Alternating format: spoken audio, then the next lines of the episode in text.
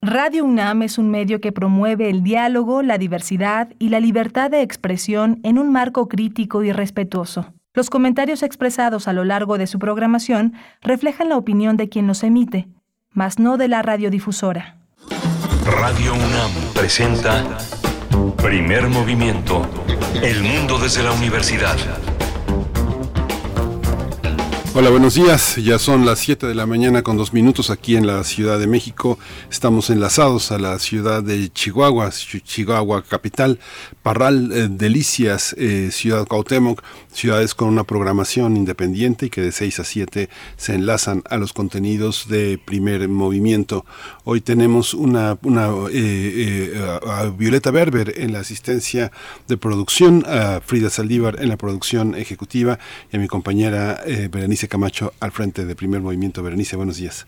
Buenos días, Miguel Ángel Quemain, jueves 7 de abril, así es, estamos llegando así, pues ya muy cerquita de este fin de semana y de la posibilidad del descanso también para muchos. Les damos la bienvenida a este espacio que se transmite en vivo en el 96.1 de la frecuencia modulada, en el 860 de AM y en www.radio.unam.mx. Vamos a tener esta mañana mucha literatura, eh, recomendaciones literarias. Vamos a empezar hablando de la más reciente novela de Gastón García Periodista y escritor. Esta novela lanzada por Alfaguara recientemente, apenas en marzo de este año, se titula Los lugares verdaderos. Estaremos con su autor conversando al respecto. Vamos a tener también eh, la, la, presencia, como todos los jueves, de esta, esta, esta visión que es eh, el Observatorio Astronómico, el más reciente descubrimiento del Hubble, eh, Eren, de la estrella más lejana jamás observada. Esto con la participación de la doctora Gloria Delgado Inglada, y es investigadora del Instituto de Astronomía de la UNAM y es una comunicadora y divulgadora de la ciencia. Erendel, por ahí nos va a sonar a los que somos seguidores del Señor de los Anillos y seguramente tiene mucho que ver. Tendremos la nota del día, Guerra en las Palabras, una historia intelectual del narco en México de 1975 a 2020. Es el título del más reciente libro de Osvaldo Zavala que publica por debate y estaremos, estaremos precisamente con Osvaldo Zavala, periodista y profesor de la Universidad de la Ciudad de Nueva York, doctor en letras hispánicas por la Universidad de Texas en Austin y también doctor en literatura comparada por la Universidad de París. Va a estar con nosotros también eh, Mauricio Rodríguez Álvarez, él es profesor del Departamento de Microbiología de la Facultad de Medicina de la UNAM. Él conduce Hipócrates 2.0, un programa sobre medicina e investigación aquí en Radio UNAM, y así es, y es el vocero de la Comisión para la Atención de la Emergencia del Coronavirus de la UNAM. Él ha estado desde el principio, en las primeras previsiones sobre la llegada de la pandemia, ha estado con nosotros y ha estado en el país, en, el, en México, dando seguimiento en distintos medios al tema. Mauricio Rodríguez Álvarez nos explica por qué debemos mantener el uso del cubrebocas. Así es, luego de esta, eh, pues esta indicación eh, que, ya se dio para la Ciudad de México, eh, será voluntario el uso del cubrebocas en espacios abiertos para el caso de la capital. Pues bueno, coméntenos ustedes qué opinan. Tendremos la poesía necesaria también hacia la tercera hora. Yo con mucho gusto les compartiré una propuesta poética para este jueves. Vamos a tener también la presencia de Alberto Betancourt, porque los jueves son jueves de mundos posibles. Hoy México en Vilo, la iniciativa de reforma constitucional en materia de energía. Ese va a ser el tema que el doctor Alberto Betancourt, doctor en historia, profesor de la Facultad de Filosofía y Letras de la UNAM, trae a la mesa. Tendremos nuestra sección de Derechos Humanos hacia el cierre con Jacobo Dayan, ahora el nuevo director del Centro Cultural Universitario Tlatelolco, para hablarnos de las violaciones a la ley en la promoción de la revocación de mandato. Estos son nuestros contenidos para esta mañana de jueves. Lo que ustedes quieran también, por supuesto, agregar a través de el diálogo que sostenemos en redes sociales. Bienvenidos con sus comentarios, bienvenidas con sus comentarios. Arroba P Movimiento en Twitter, Primer Movimiento UNAM en Facebook. Vamos con información sobre COVID-19. COVID-19. Ante la pandemia, sigamos informados. Radio UNAM. La Secretaría de Salud informó que en las últimas 24 horas se registraron 85 nuevos decesos, por lo que el número de fallecimientos por la enfermedad de COVID-19 aumentó a 323.403. De acuerdo con el informe técnico ofrecido ayer por las autoridades sanitarias, en ese mismo periodo se registraron 12.144 nuevos contagios, por lo que los casos confirmados acumulados aumentaron a 5.683.288, mientras que las dosis de las diferentes vacunas aplicadas contra COVID-19 suman 193.447.548. Los casos activos estimados en todo el país por la Secretaría de Salud son 7.946. Y en información internacional, la Organización Mundial de la Salud informó que el número de casos confirmados de coronavirus reportados en el mundo ha caído por segunda semana consecutiva, al igual que los decesos por COVID-19. De acuerdo con su informe semanal, se, reportaron 9 millones de casos, 16% menos que la semana pasada y 26 mil muertes. La OMS indicó que la disminución de casos de coronavirus se registró en todas las regiones del mundo. Con información de la UNAM también a propósito del Día Mundial de la Salud que se conmemora el 7 de abril bajo el lema Nuestro planeta, nuestra salud, Ariel Vilchis Reyes, er, académico de la Facultad de Medicina de la UNAM, dijo que esta efeméride debe hacernos reflexionar sobre los determinantes sociales en la materia, que son factores relacionados con las condiciones de producción económica, es decir, la manera en que se privilegia la industria y el consumo, ya que son la causa de la causa de que estemos en crisis climáticas. Este especialista, Ariel Vichis Reyes, dijo que se requiere actuar ante el deterioro que generamos en la naturaleza.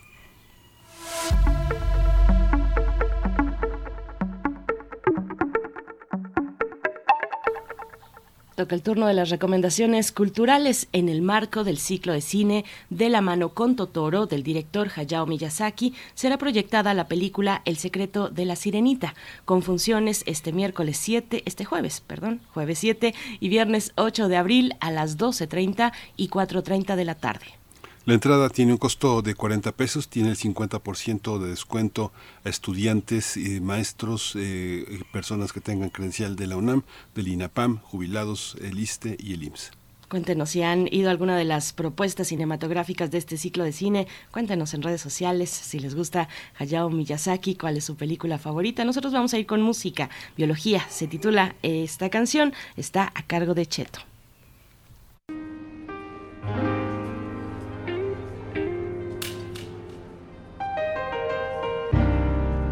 Se hizo de día otra vez. ¿Cómo lo voy a saber? Si a tu cuarto no entra ni un alfiler de luz. No hay nada para comer, vamos a tener que enfrentar el día. Alimentarse o morir. Y es pura biología. Y es pura biología. Y es pura biología. Y es pura biología.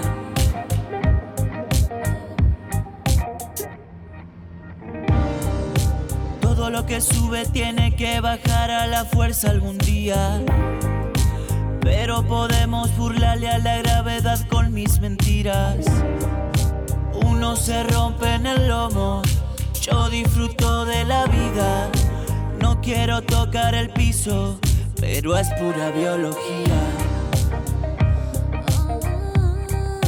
Es pura biología. Y es pura biología. Y es pura biología. Y es pura biología.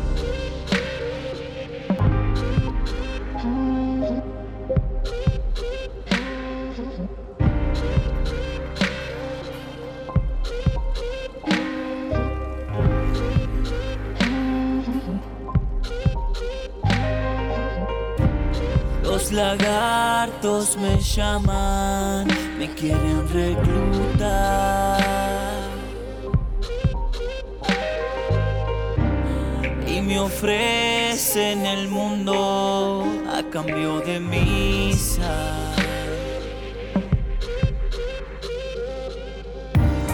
Los lagartos me llaman,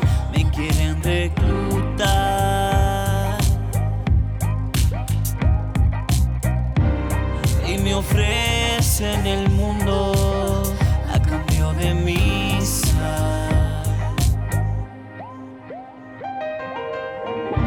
Ya es tarde, baby, ya es hora. Tu fono explota. Vos lo ignoras y me decís quédate acá. Y es pura biología. Y es pura biología.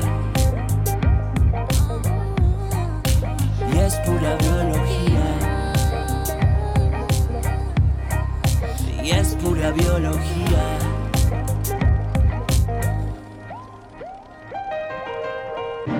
Ya es tarde, baby, ya es hora. Primer movimiento. Hacemos comunidad con tus postales sonoras. Envíalas a primermovimientounam.gmail.com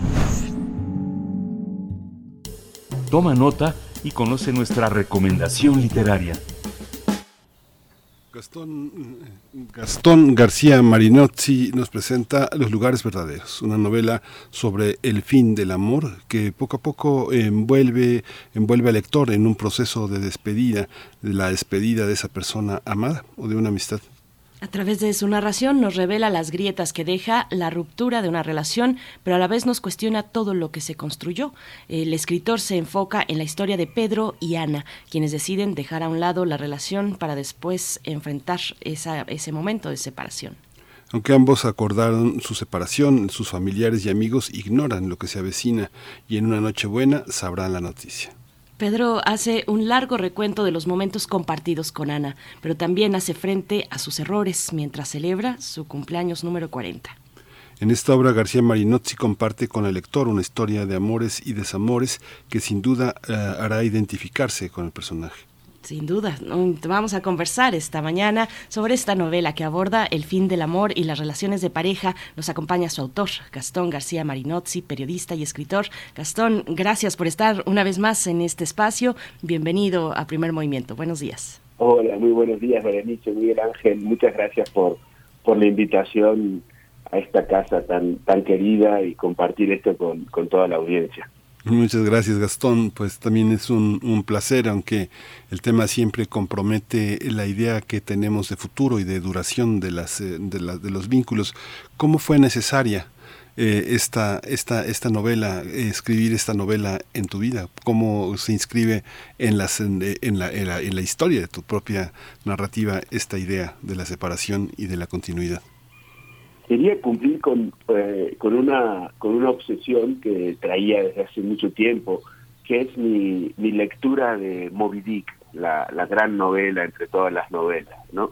Eh, para mí, en una de las muchas veces que leo y releo eh, esa novela por partes o entera y tal, en una de esas lecturas me, me quedó claro a mí al menos que se trata de una novela sobre la obsesión, más allá de la de la de la ballena y de todas las, múltiples lecturas que se puede tener, ¿no? Entonces quería trasladar esa esa idea a una novelita eh, obviamente mucho más más pequeña y posible para mí. Eh, la obsesión dentro de, de una de una pareja y una pareja que estaba viviendo un momento muy muy especial que después de muchos años de estar juntos deciden separarse, ¿no? Sin demasiados estruendos porque no tenemos muchos datos de, de qué habrá llevado a esta pareja a, a, separarse, lo vamos intuyendo por momentos, pero bueno, eso no está eh, muy claro y muy reflejado en, en la novela. Eh, entonces quería trasladar, como digo, esa, esa obsesión eh, de la ballena al amor, convertir al amor en una especie de, de, de, ese tipo de bestia blanca que perseguimos, que nos obses obsesiona, que queremos hacer, que no sabemos muy bien qué hacer con, con, con él, ¿no? Entonces, eh, aquí teníamos a esta pareja al borde de, de empezar una vida separada, cada uno por su lado, y bueno, preguntándose qué hacer con el amor, ¿no? ¿Qué hacer cuando el amor cuando se acaba, cuando muta, cuando se transforma en, en otra cosa, ¿no? Entonces los, los, lugares verdaderos, el propio título viene también de, de Moby Dick, en un momento de, de la novela de Moby Dick dice, los lugares verdaderos no están en el mapa, nunca lo están. Entonces yo me preguntaba cuáles eran esos lugares verdaderos, ¿no? Tanto ahí, en una novela donde se recorre casi medio mundo para, para ya te digo, perseguir, vengarse, atrapar a esta, a esta bestia, pero también en cada uno de nosotros cuáles son esos lugares, ¿no? Que no, no están en el mapa, no están a la vista, no son públicos, ¿no? Que son esos momentos ínfimos, íntimos, pequeñitos de cada uno de nosotros, pero bueno, que son los lugares verdaderos lo que nos, nos hacen ser lo que, lo que somos finalmente, ¿no? Así que, bueno, me preguntaba en nosotros, en, en, los mortales, en la gente, eh, y fundamentalmente en esta pareja, en Pedro y Ana, cuáles eran sus, sus lugares verdaderos eh, después de muchos años juntos y, a punto de separarse. Sabemos lo que pasa y lo que atraviesa por la cabeza de Pedro, pero no necesariamente lo que pasa eh, a través de, de, Ana en ese último día de su en, su último día juntos y y, de verdad que es, es muy interesante eh, cómo lo vas planteando, además de que la escritura se va con frases cortas que tienen ritmo, eh, el ritmo las va entrelazando, así la, la, lectura también fluye. Son, son frases cortas, pero que vuelven eh, en sí mismas una y otra vez. Van repasando Pedro este enlistado de cosas, él mismo va haciendo un enlistado de cosas y llegas muy rápidamente a la conclusión de que el matrimonio en este caso se puede reducir o traducir a una serie de listas, a un enlistado de listas, la lista del súper, la lista de los pagos cotidianos. Pues bueno, es, es devastador, pero también muy divertido en ciertos momentos. Eh, cuéntanos cómo llegas a ese a esa conclusión. Sí, los, los dos, Pedro, Pedro y Ana, uh -huh. eh, la pareja, eh, se la pasan haciendo listas, ¿no?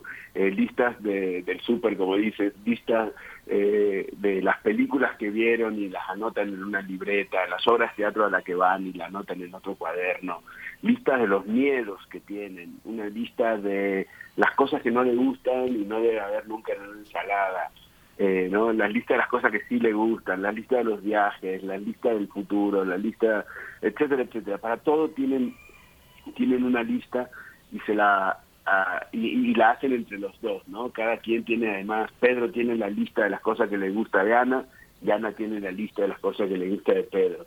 Eh, es una manera para ellos, me imagino, sobre todo en este día, que es el último, que están juntos, es una manera de, de ordenar el, el, caos del pasado, ¿no? Una manera de, de enfrentarse al camino que deben emprender diferente, sin las listas del, del otro, como dicen, eh, deben enfrentar. Entonces, bueno, se van amarrando a estas, a estas listas como una manera de, de tener alguna seguridad, algún, algún reflejo de lo que han vivido juntos, ¿no? Son una especie de fotografías también estas listas, ¿no? Cuando las fotografías nos sirven para, para, para, para justamente recordar, hacer un recorte de, de lo vivido, un recorte de la vida, un recorte de la realidad, eh, y, y, y, amarrarnos a amarrarnos a ellas bueno con, con, las listas Pedro y Ana hacen algo parecido ¿no?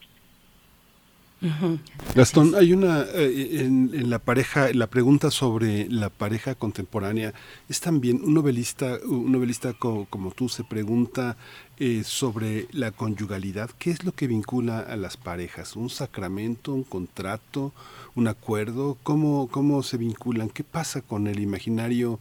De los hijos, que se cuenta en una, en una edad en la que eh, la reproducción está en, en juego, eh, la posibilidad de rehacer la vida. Mucha gente no rehace la vida, se va a cuestas con, su, con sus recuerdos, con sus listas, pero no lo rehace. ¿Cómo, qué, clase de, ¿Qué clase de pareja vive en esta novela en un mundo contemporáneo tan tan tan feroz con los solitarios, tan feroz con los que están juntos también en, en, en pareja, ¿no? El amor el amor sí. es de dos, es de tres, de, de, sí, de cuántos está, colores está.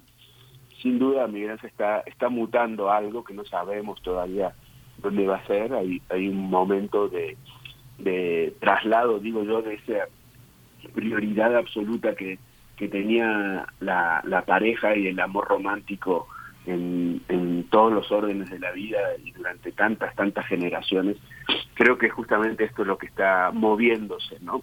Eh, la pareja esta no, no llega a preguntarse sobre esas cosas, pero sí lo demuestra, sobre todo en la cena de, eh, eh, a la que van con los amigos, ¿no? Son todos amigos alrededor de los 40 años. Pedro, el protagonista, va a cumplir 40 años esa noche. Ana es más joven, un poquito más joven. Eh, los amigos también entre 38, 42, 45 años.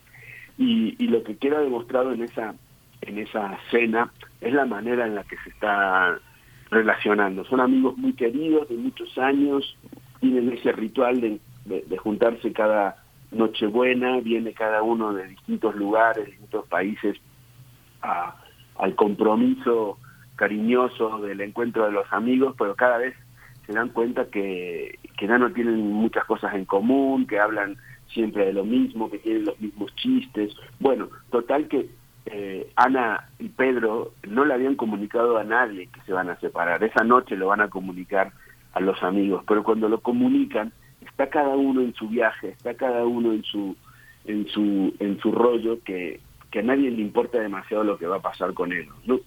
Eh, y supuestamente son los grandes amigos. Entonces, quiero quiero decir con esto que en un momento ahí se dice, esto es un festival de egos heridos, ¿no?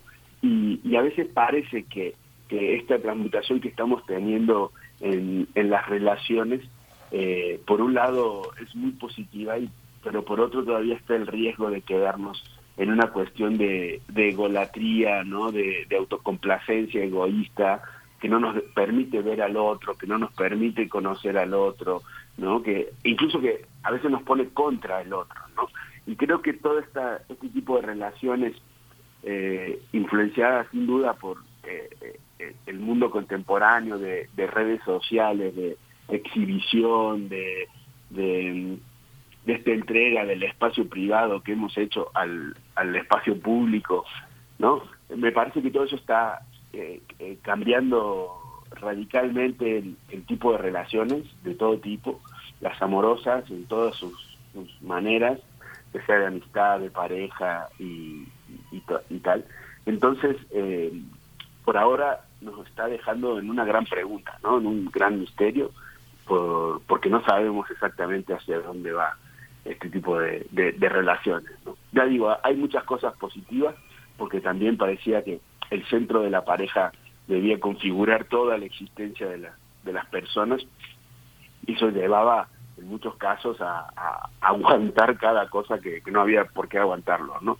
Entonces siento que ahí generacionalmente hay una liberación, pero bueno, todavía falta ver que cómo acomodar todo lo todo lo demás, ¿no? Así es. Eh, ¿Cómo acomodar todo lo demás? Y bueno, en este duelo te pregunto, ¿cuál es tu idea del, del duelo, de la ruptura amorosa eh, en, esta, en esta novela? Porque hay que repartir muchas cosas. Eh, se reparten los amigos, se reparten los espacios, los lugares, los muebles, los hijos. En este caso no, pero si el perro, no se sabe qué, qué va a pasar con el perro. ¿verdad? Es la gran pregunta en estos casos. Exactamente, ¿Qué, vamos a hacer con el perro? Afortunadamente por ahí nos dejas ver que a Ana le gustan más los gatos, es más una persona de gatos, pero bueno, cuéntanos un poco de, de, esta, de esta idea del duelo en la ruptura amorosa. Son tiempos difíciles para el matrimonio, demasiado internet tal vez. Y, muy, muy duro, muy duro, pero eh, yo quería eh, contar una atmósfera que no fuera dramática, que no fuera melodramática, ¿no? Sin duda duelen estas situaciones, pero cuando nos concentramos en el último día y somos testigos de ello, me parece que hay eh, puede haber otra otra manera de entenderlo, ¿no? Porque sin duda lo, lo, lo más doloroso ya, ya ha pasado en esta historia, ¿no? Y, sí hay una, una especie, yo digo una especie de duelo luminoso, que no sé si eso puede ser posible, pero creo que sí. Pero aquí hay una manera de mirarse y como decía antes de las listas, también hay algo en la que, a la que ellos se, se, aferran, que es a la cotidianeidad, ¿no? Este último día eh, hacen el café, se duchan, se dan un beso, o sea, todavía esas pequeñas cosas del día a día que, que han sido el, soporte junto al amor de, esta relación durante tantos años, bueno, el último día todavía persisten y eso es es, es bonito. Hay una idea que a mí me gusta mucho pensar que puede ser posible, que es como la vida acaba imponiéndose. La vida siempre está, eh, se impone ante los grandes hechos, ¿no? Como pueden ser las, las rupturas, los dolores, los duelos, pero también, bueno, las grandes pasiones y, y los grandes momentos de exaltación, ya sean buenos o malos, ¿no? Al otro día la vida amanece, la vida se levanta y la vida eh, pone las cosas eh, en un orden más más natural, por eso digo como que la vida la vida se impone, ¿no? Y, me gusta pensar que puede ser así esta esta especie de separación, esta especie de ruptura, esta especie de duelo que está que está teniendo la pareja en los lugares verdaderos. Hay un aspecto, uh, Gastón, que es el tema, es el tema de la sexualidad. La sexualidad eh, es un eh, eh, siempre está en un margen o en el epicentro también de, del amor romántico. La gente no puede dejarse plenamente porque eh, insiste insiste en regresar y siempre las ilusiones de regreso, no sé si siempre, pero a menudo las ilusiones de regreso están eh, enmarcadas en los reencuentros sexuales. Parece que lo sexual en muchos momentos es un, un reencuentro. Eh, uno ve las estadísticas y uno ve que las estadísticas, al menos en México, en el Instituto eh, de la Salud, es una, lo sexual es un gran dilema y una enorme, una enorme insatisfacción eh, en, la, en la gente, dolores, este, frustraciones, temores. ¿Cómo es lo sexual? ¿Cómo, ¿Cómo se observa lo sexual cuando hay tanta intelectualidad en la manera de concebir lo amoroso? Hay tanta, tanta escritura más que, más que la presencia del cuerpo. ¿Cómo lo, cómo lo ves, cómo lo concibes ahora a distancia de tu propia novela? Sí, en, la novela hay está presente todo el tiempo, eh, porque Pedro tiene un deseo terrible por, por Ana hasta el último segundo, ¿no? es una chica que le sigue gustando, es una chica a la que sigue queriendo, eh, ella también lo quiere, ¿no? Entonces eh, dicen, qué difícil es separarse cuando todavía hay estas, estas sensaciones, esto, estas emociones de, amor, ¿no? Un amor ya no de pareja, pero un amor que sigue estando ahí, ¿no? Y él tiene a lo largo de la pareja una necesidad física, corporal, sexual, ¿no? Intenta todo el tiempo eh, autosatisfacerse y no lo y no lo logra, ¿no? Entonces hay como como un deseo eh, allí imposible, hay como una como una impotencia de encontrar ese gozo, ¿no? Y, lo que estabas diciendo, Miguel Ángel, creo que debe ser muy cierto, ¿no? Ese tipo de, estadísticas, porque yo creo que, que, a veces se pone en la pareja, eh, esto lo sabrás mejor tú como terapeuta también y como eh, pensador de, de, todos estos asuntos, eh, la cantidad de, de, expectativas que uno pone en, en una pareja, ¿no? Ya deja las amorosas, sino las sexuales, las intelectuales, las pragmáticas, las del día a día, la de pagar la renta, la de todo lo que hay que lograr con una pareja y se deposita allí tantas expectativas y por supuesto lo sexual que juega un papel preponderante y aquí la novela también se habla de esas de esas guerras de sexo, ¿no? De, de te doy a cambio de algo, no te doy para chantajearte, ¿no? Entonces esa manera de, de usar el sexo en la pareja como un arma antojadiza y absolutamente peligrosa. Por supuesto. Bueno, y también me quedé pensando en esta cuestión del amor actualmente, el amor romántico, todas estas expectativas que se tienen. Eh, ¿cómo, ¿Cómo lo ves en tu, en tu novela? Recuerdo también que en la pandemia, al inicio de la pandemia, eh, desde China se publicaban o, bueno, se publicaban en general notas eh, periodísticas sobre China y los niveles que habían aumentado de, de, divorcios, por ejemplo, muy al principio de la pandemia, cuando tuvieron confinamientos muy, muy duros, muy difíciles, permanecer en un mismo lugar, ese, ese lugar que, que como matrimonio pues se han dedicado a administrar finalmente. A mí también me viene la idea del matrimonio como, como la administración de lo cotidiano. ¿Cómo, cómo lo ves? ¿Cómo se ve eh, pues todos esos elementos de una vida como la que tenemos actualmente? Que se enfrenta a esta promesa del matrimonio que finalmente no se logra necesariamente, que puede representar para algunos un fracaso, para otros una liberación. ¿Cómo lo ves, eh, Gastón? Claro, eh, lo que dices de la, la, pandemia fue un, golpe histórico eh, en el centro de, la intimidad y de las casas, ¿no?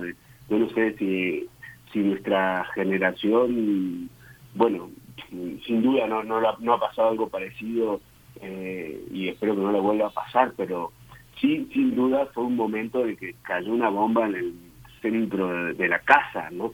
Estar en pareja con alguien que, que no, que, te des cuenta que, que, no, que no funciona por las razones que sea, por, por todo esto que estamos hablando, y que te hayas sentido obligado a, convivir en, en, un confinamiento o en un momento que, que, no, no podías salir hacia otro lado debe haber sido muy muy duro, ¿no? Para quien lo haya pasado de pronto verte encerrado en casa y decir qué hago con esta con esta persona, ¿no? Y, ni qué hablar cuando hay situaciones graves y terribles como de, violencia o, algo así, ¿no? Entonces yo creo que, que, las parejas cuando quedan eh, concentradas en sí mismo pueden tener el riesgo de, de, tener que analizar estas cosas, ¿no? Y ahí es donde lleva, eh, eh, lleva a pensar por qué seguir o por qué, o por qué terminar, ¿no? Y la respuesta puede ser eh, muy dura a veces y, bueno, creo que, que, también a veces nos hace falta esa especie de, de, sanidad mental y sanidad emocional sobre todo para poder tomar las decisiones y vivir bien. ¿no? Fíjate que aunque, aunque la realidad que viven en esta estructura que le das a, la novela parece ser como un día muy muy ordinario, muy ordinario, donde eh, pareciera que también con todo y que podría ser el último día también es la repetición de los de todos los anteriores. Hay un germen, hay un germen de rebeldía y de autenticidad enana que, que eh, le permite a uno intuir como lector la presencia de la multiplicidad de rebeldías, de feminismos, de necesidad de escucha, de, protesta, pero también hay una parte de Gastón que ¿Por qué los 40 años? Me, ha tocado ir a muchísimas reuniones, más de las que podría ir físicamente eh, si no fuera por la pandemia y la, y la pantalla que permite estar inmediatamente después de una reunión en otra, que nos hubiera tomado varios eh, horas ir o, minutos ir de una reunión a otra. Todo el mundo se presenta, al menos en los ámbitos en los que estoy, a los 35, 40 años como si fuera el fin de la vida. La gente dice, tengo 35 años, y no he hecho nada, tengo 40 años y no he hecho nada. Este, este, ¿por qué poner los 40 como esta, como esta especie de frontera existencial? ¿Los 40 significan algo hoy? Yo creo que, que, que sí, sí, me, interesa pensar en lo que está viviendo una persona alrededor de, esa edad. Eh, yo ya la pasé hace casi 10 años, pero bueno, más allá de mí, que, creo que hay un, eh, una especie de, de, de, evaluación, que, que se suena la palabra, eh, de, autoevaluación, ¿no? De lo que, lo que a, esa especie de, de, alrededor de los 40 años, digamos, ¿no? Y, y acá en la novela hay como un, reemplan, un como una vuelta a la esquina, digamos. No, no hay una visión de, eh, de, de fin de nada, no, sino hay que doblar todavía en el trayecto, todavía falta un buen rato y es saber cómo la, la voy a vivir, ¿no? Entonces ellos sí, ya han vivido 20 años aproximadamente eh, juntos y bueno, eso es un buen tiempo como para replantearse las cosas y ver cómo, cómo seguir, ¿no? Entonces creo que ahora los 40 eh, tienen un poquito de eso, de, de momento de, de, parar, de, de pararte y reflexionar. Alrededor o pasando un poco los 40 para los hombres también llega, dicen, aquel momento de la crisis de los 40, la crisis de la mediana edad, precisamente retratando esto que, comentas. A mí me llama mucho la atención. Eh, yo, hice una lista de las frases, hice lista también. muy bien, de las de las frases, eh, pues algunas muy devastadoras, no demasiado, sino que te, que te hacen caer en cuenta de muchas cosas, porque ellos pasan de pensarse, por ejemplo, en plural y en pasado. Nos gustó esta obra. Eh, fuimos el verano pasado de vacaciones a tal lugar, fuimos mm, en, plural y el pasado pasan de eso a hacer, eh, a, desconocer, por ejemplo, mm, que eh, las canciones que el otro está cantando ya no conocen las mismas canciones, ya están en ese punto. qué, qué complicado. Cuéntanos, cuéntanos pues de esos, de esos momentos y también tantos años de matrimonio para al final no saber qué hacer con el amor o qué fue de él, Gastón.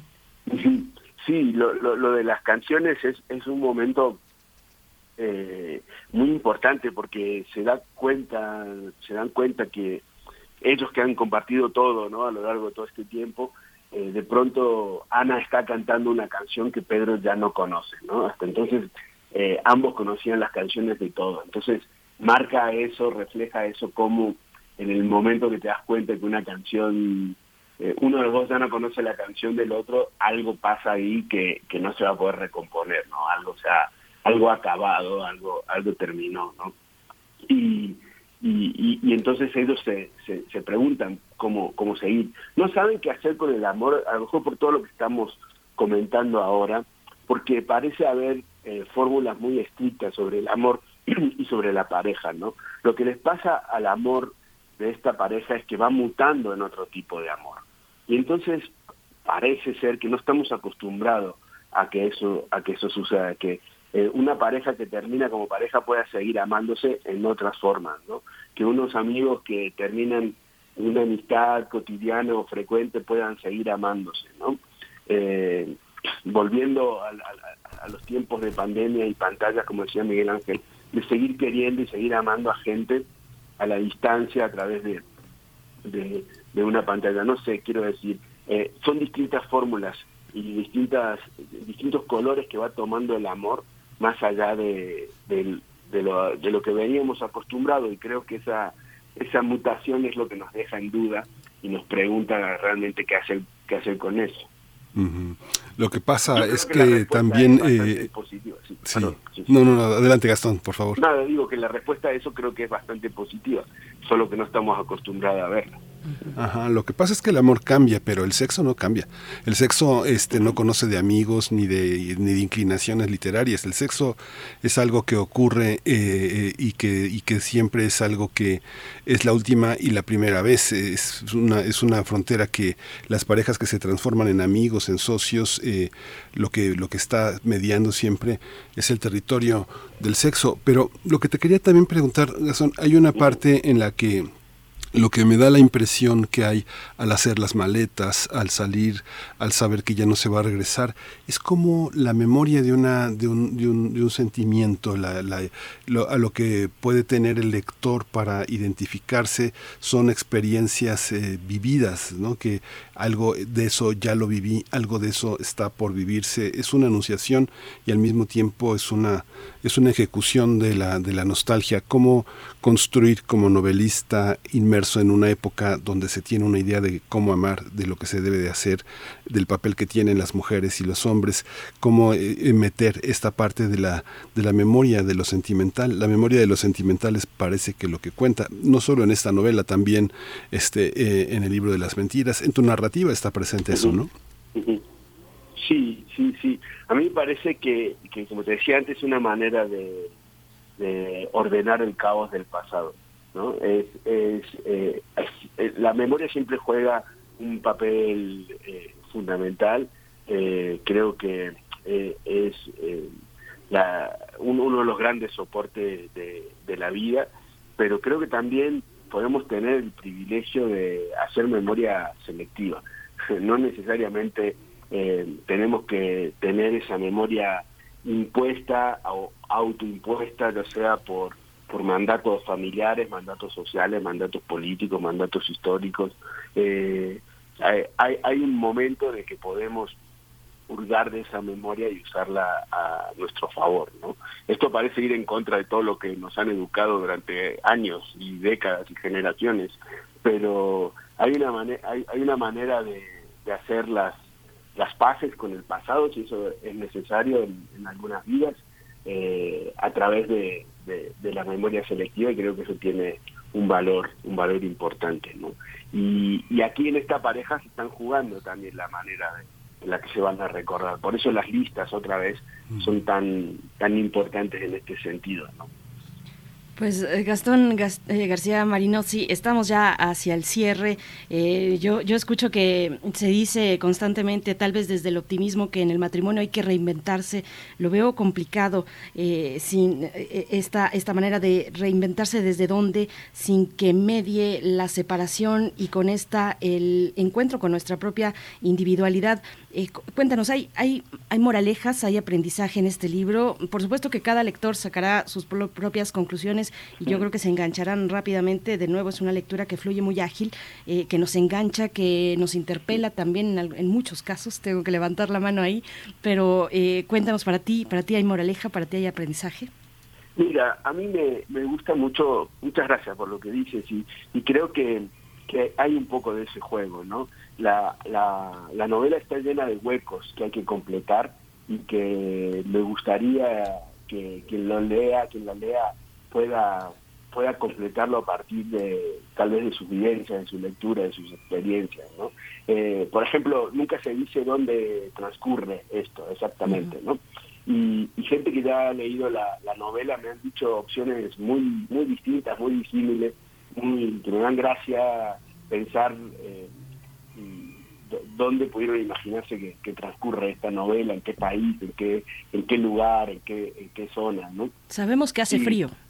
Sabemos que hace frío y que es invierno y que es el mar, ¿no? Entonces me han dicho que puede ser Baja California, California, eh, Barcelona, me han dicho Chile, ¿no? Me han dicho como muchos lugares. Pero bueno, a eso voy, que, que, que me gusta la idea y la posibilidad de que quien lea esta novela pueda ir completando eh, esos huecos que nos quedan, precisamente también en, la, en los datos eh, específicos que nos faltan sobre la pareja, ¿no? Sobre la relación. Estamos viendo el último día, pero no sabemos exactamente qué pasó en los últimos años y, creo que ahí hay una parte que el lector puede participar completando según sus propios sus propias experiencias, ¿no? Invito a eso, ojalá ojalá fuera posible ese tipo de diálogo.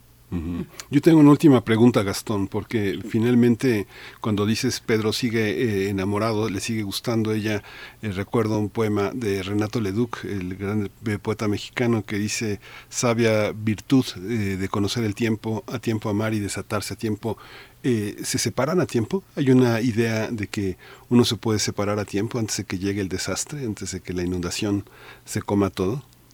Bueno, ahí está la ballena, ¿no? Nunca sabemos en qué momento atraparla ni cuándo te, te, puede atrapar ella. Es una lucha milimétrica en, la lejanía de, un mar bravío y, ahí te enfrentas a la bestia y son decisiones eh, muy, muy, muy exactas que hay que saber tomar eh, no, no, no sé cómo, cómo, no, no, sabría yo recomendar cómo, pero saber que cuando uno tira el arpa, el, el, eh, el arpazo, mejor dicho, eh, hacia la bestia, pues tiene unos momentos de riesgo muy, muy altos, ¿no?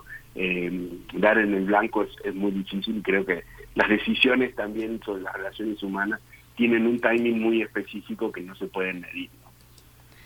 Pues Gastón, muchas gracias por esta conversación, por esta novela. A mí me interesa mucho la versión de Ana, la verdad. Podría, podría tomarme un café, una cerveza eh, un viernes cualquiera con, con, Ana y escucharla atentamente y conocer su versión. Te, te agradecemos mucho esta participación. Y, no, pues, gracias a ustedes siempre por, por estas conversaciones tan, tan bonitas, tan, tan interesantes, tan enriquecedoras para mí. Y bueno, espero que les guste la novela e invito a la audiencia también a leerla. Les mando un fuerte abrazo. Gracias. Gracias, Gastón García Marinozzi. Los lugares verdaderos que se publica en Alfaguara ya se encuentra en las librerías. Hasta pronto, Gastón. Nosotros vamos a ir con música, con música de Charlie García. Eh, yo sé que a Gastón le gusta mucho la música de, de Charlie García. Sabemos, bueno, tiene eh, una novela que nosotros estuvimos conversando con él acerca de, de Fito Páez. En ese caso, eh, yo vengo a ofrecer mi corazón, pero lo que vamos a escuchar es de Charlie García y se titula Pasajera en trance.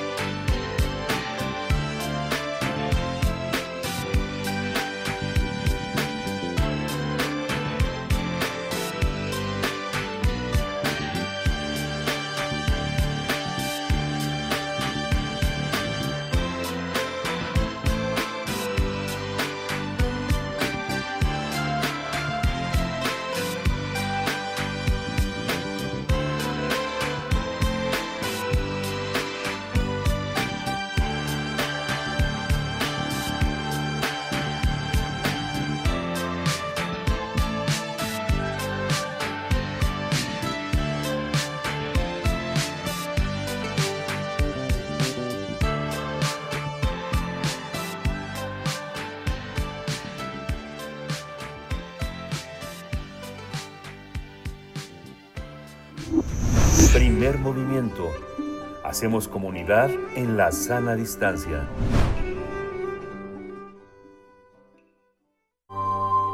Del brazo de Orión al universo.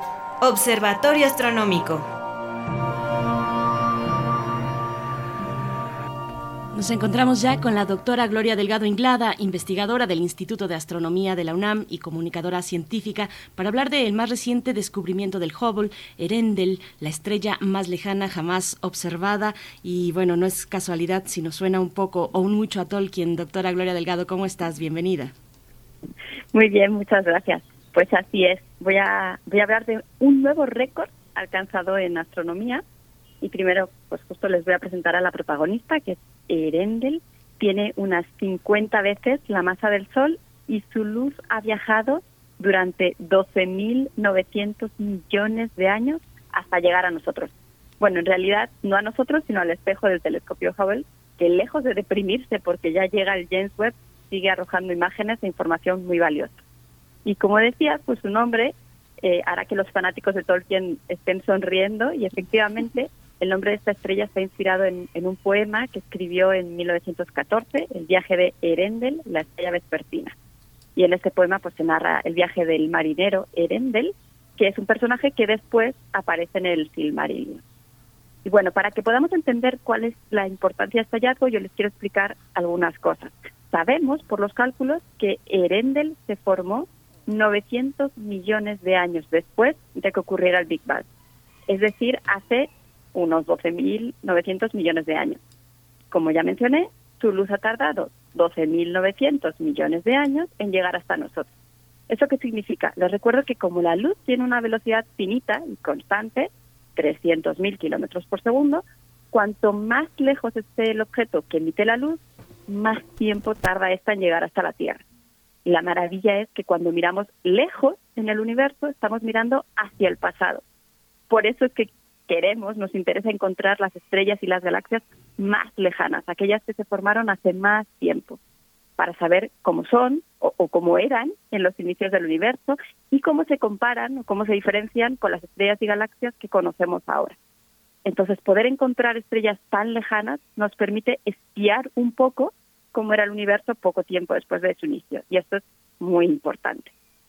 Algunos seguramente se estarán preguntando cuál era entonces, hasta ahora, la estrella más lejana que se había podido observar, para saber si la diferencia es mucha o es poca, ¿no? Pues se trata de Icarus, que se encontró en 2018 y que nos habla de cómo era el universo cuando tenía unos 4.000 millones de años. Es decir, hasta ahora habíamos podido observar una estrella que se formó cuando el universo tenía 4.000 millones de años y ahora con Erendel estamos viendo el universo con tan solo 900 millones de años la diferencia es, muy importante. Y en otras palabras, podemos decir que el universo había vivido el 30% de su vida cuando vivió Icarus y tan solo el 7% de su vida cuando vivió Erendel.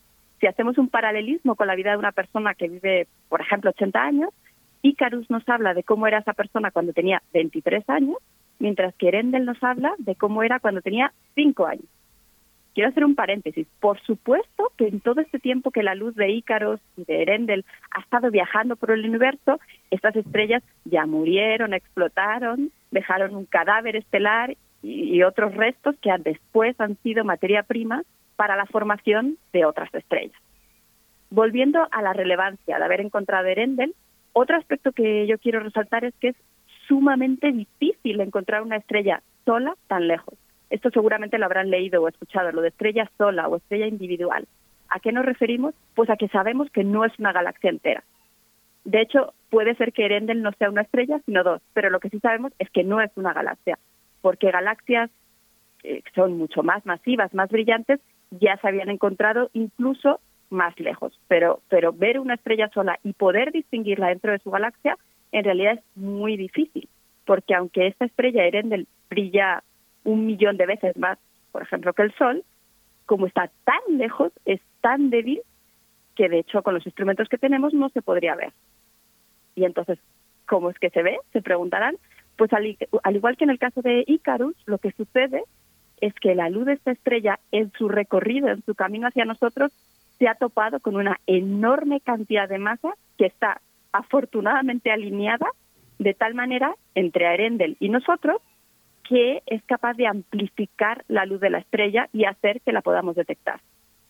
Se trata de un cúmulo de galaxias, es decir, con una masa, digamos, de mil billones de veces la masa del Sol en esa galaxia, y una masa tan inmensa, ya sabemos que puede distorsionar el espacio y distorsionar o amplificar la luz. Entonces, este fenómeno se llama lente gravitacional y gracias a que existe y que se ha dado de la manera adecuada, podemos ver a Erendel con el con el telescopio Hubble, porque de hecho los científicos en realidad no estaban buscando una estrella, estaban estudiando cúmulos de galaxias, pero encontraron algo que por el tamaño no podía ser una galaxia, tenía que ser una estrella o quizás dos, ¿no?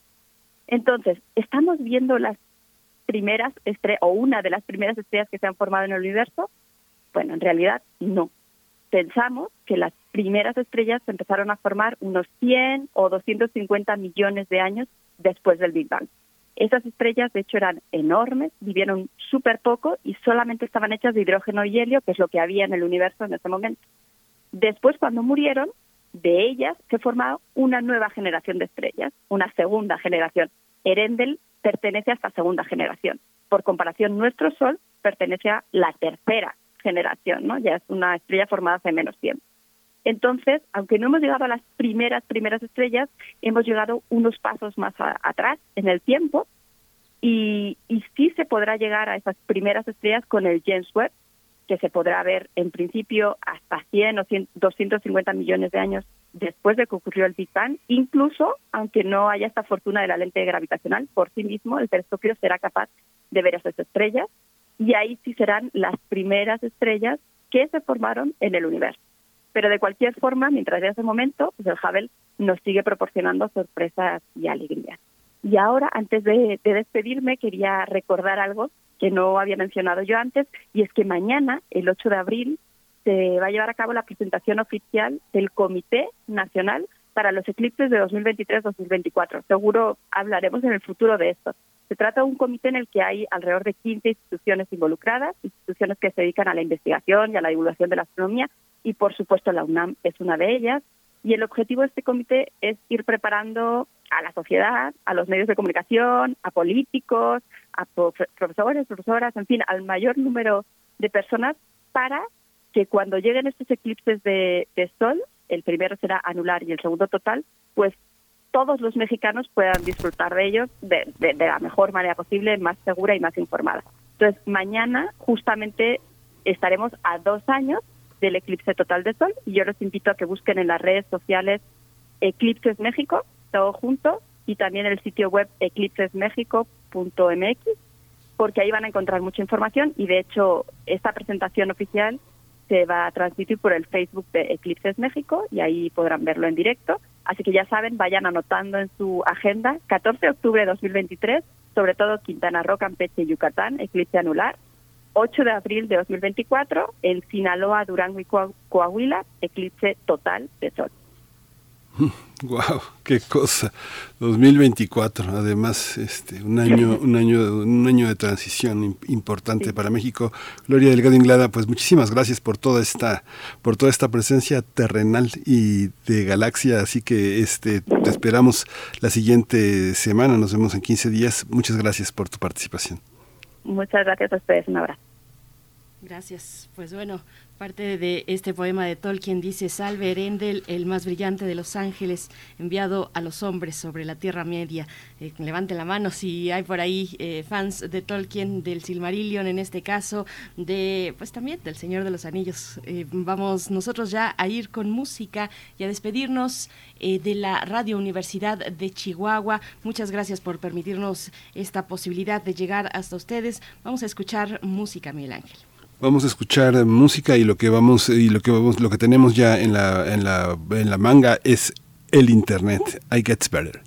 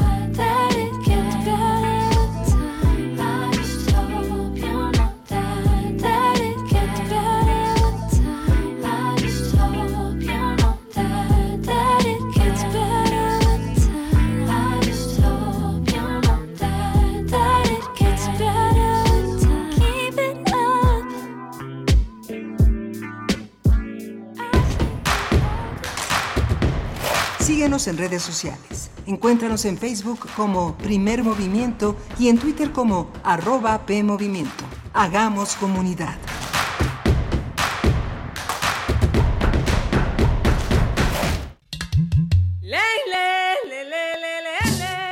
Cada lugar habitado por seres humanos tiene historia y cultura. La música emerge de la tierra como un tipo de planta según el clima. Se alimenta de costumbres, ritos, instrumentos, sensaciones y pensamientos. ¿Quieres escuchar los sonidos de la tierra? Iniciemos el camino sin brújula. Todos los domingos a las 18 horas por Radio UNAM. Conoce al mundo por su música. Radio UNAM. Experiencia sonora.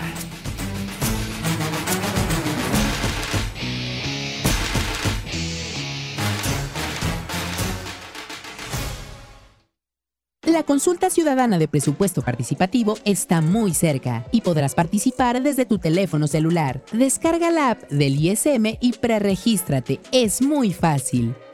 Te pediremos identificar tu tipo de credencial. Agrega algunos datos de forma manual. Te haremos una prueba biométrica facial y recibirás una clave por correo que validará tus datos. Tienes del 8 al 19 de abril para preregistrarte. Enchula tu colonia sin salir de casa. Instituto Electoral Ciudad de México.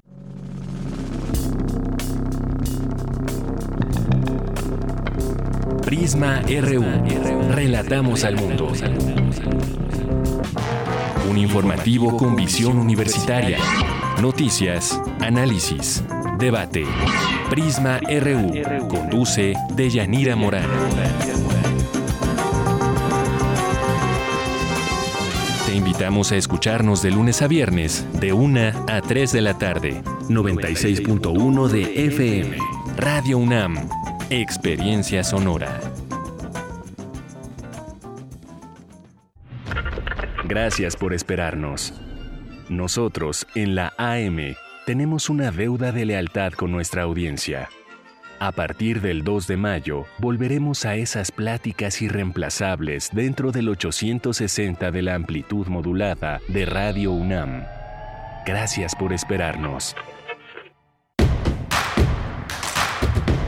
Queremos escucharte. Llámanos al 55 36 43 39 y al 55 36 89 89. Primer movimiento. Hacemos comunidad. 8 con 3 minutos, estamos de vuelta en primer movimiento en este jueves, jueves 7 de abril de 2022. Estamos saludándoles en vivo, en esta transmisión en vivo que hacemos y logramos a través del 96.1 de la frecuencia modulada, el 860 de AM y en nuestro sitio www.radio.unam.mx. Estamos llegando a nuestra segunda hora de transmisión donde nos enlazamos con la radio Nicolaita. Gracias Radio Nicolaita por permitirnos llegar hasta Morelia en el 104.3 de la frecuencia modulada y hacer comunidad con la Universidad Michoacana de San Nicolás de Hidalgo. A todos ustedes que nos están escuchando desde donde sea que nos escuchen, gracias y bienvenidos a esta segunda hora que está comandada por Violeta Berber en la producción esta mañana. Se encuentra no sé quién se encuentra en los controles técnicos, pero le voy a adivinar Socorro Montes en los controles técnicos y Miguel Ángel Quemain en los micrófonos. Querido Miguel Ángel, ¿cómo estás? Hola, Berenice, pues eh, muy, muy interesante toda la participación eh, del Observatorio Astronómico de Gloria Delgado, todas las previsiones para mirar el cielo de aquí al 2024 y bueno, la novela de de, Gastón García Marinozzi es una, es una verdadera eh, sorpresa en, en, este ámbito, una visión muy, muy interesante, la de García Marinozzi sobre la pareja, su disolución, las posibilidades de separarse para reencontrarse, de separarse amando de la, de la, de la edad que asedia siempre a, a, las personas que viven a veces eh, muy intensamente, a veces inmóviles o en el nomadismo, viajando, cerrando maletas.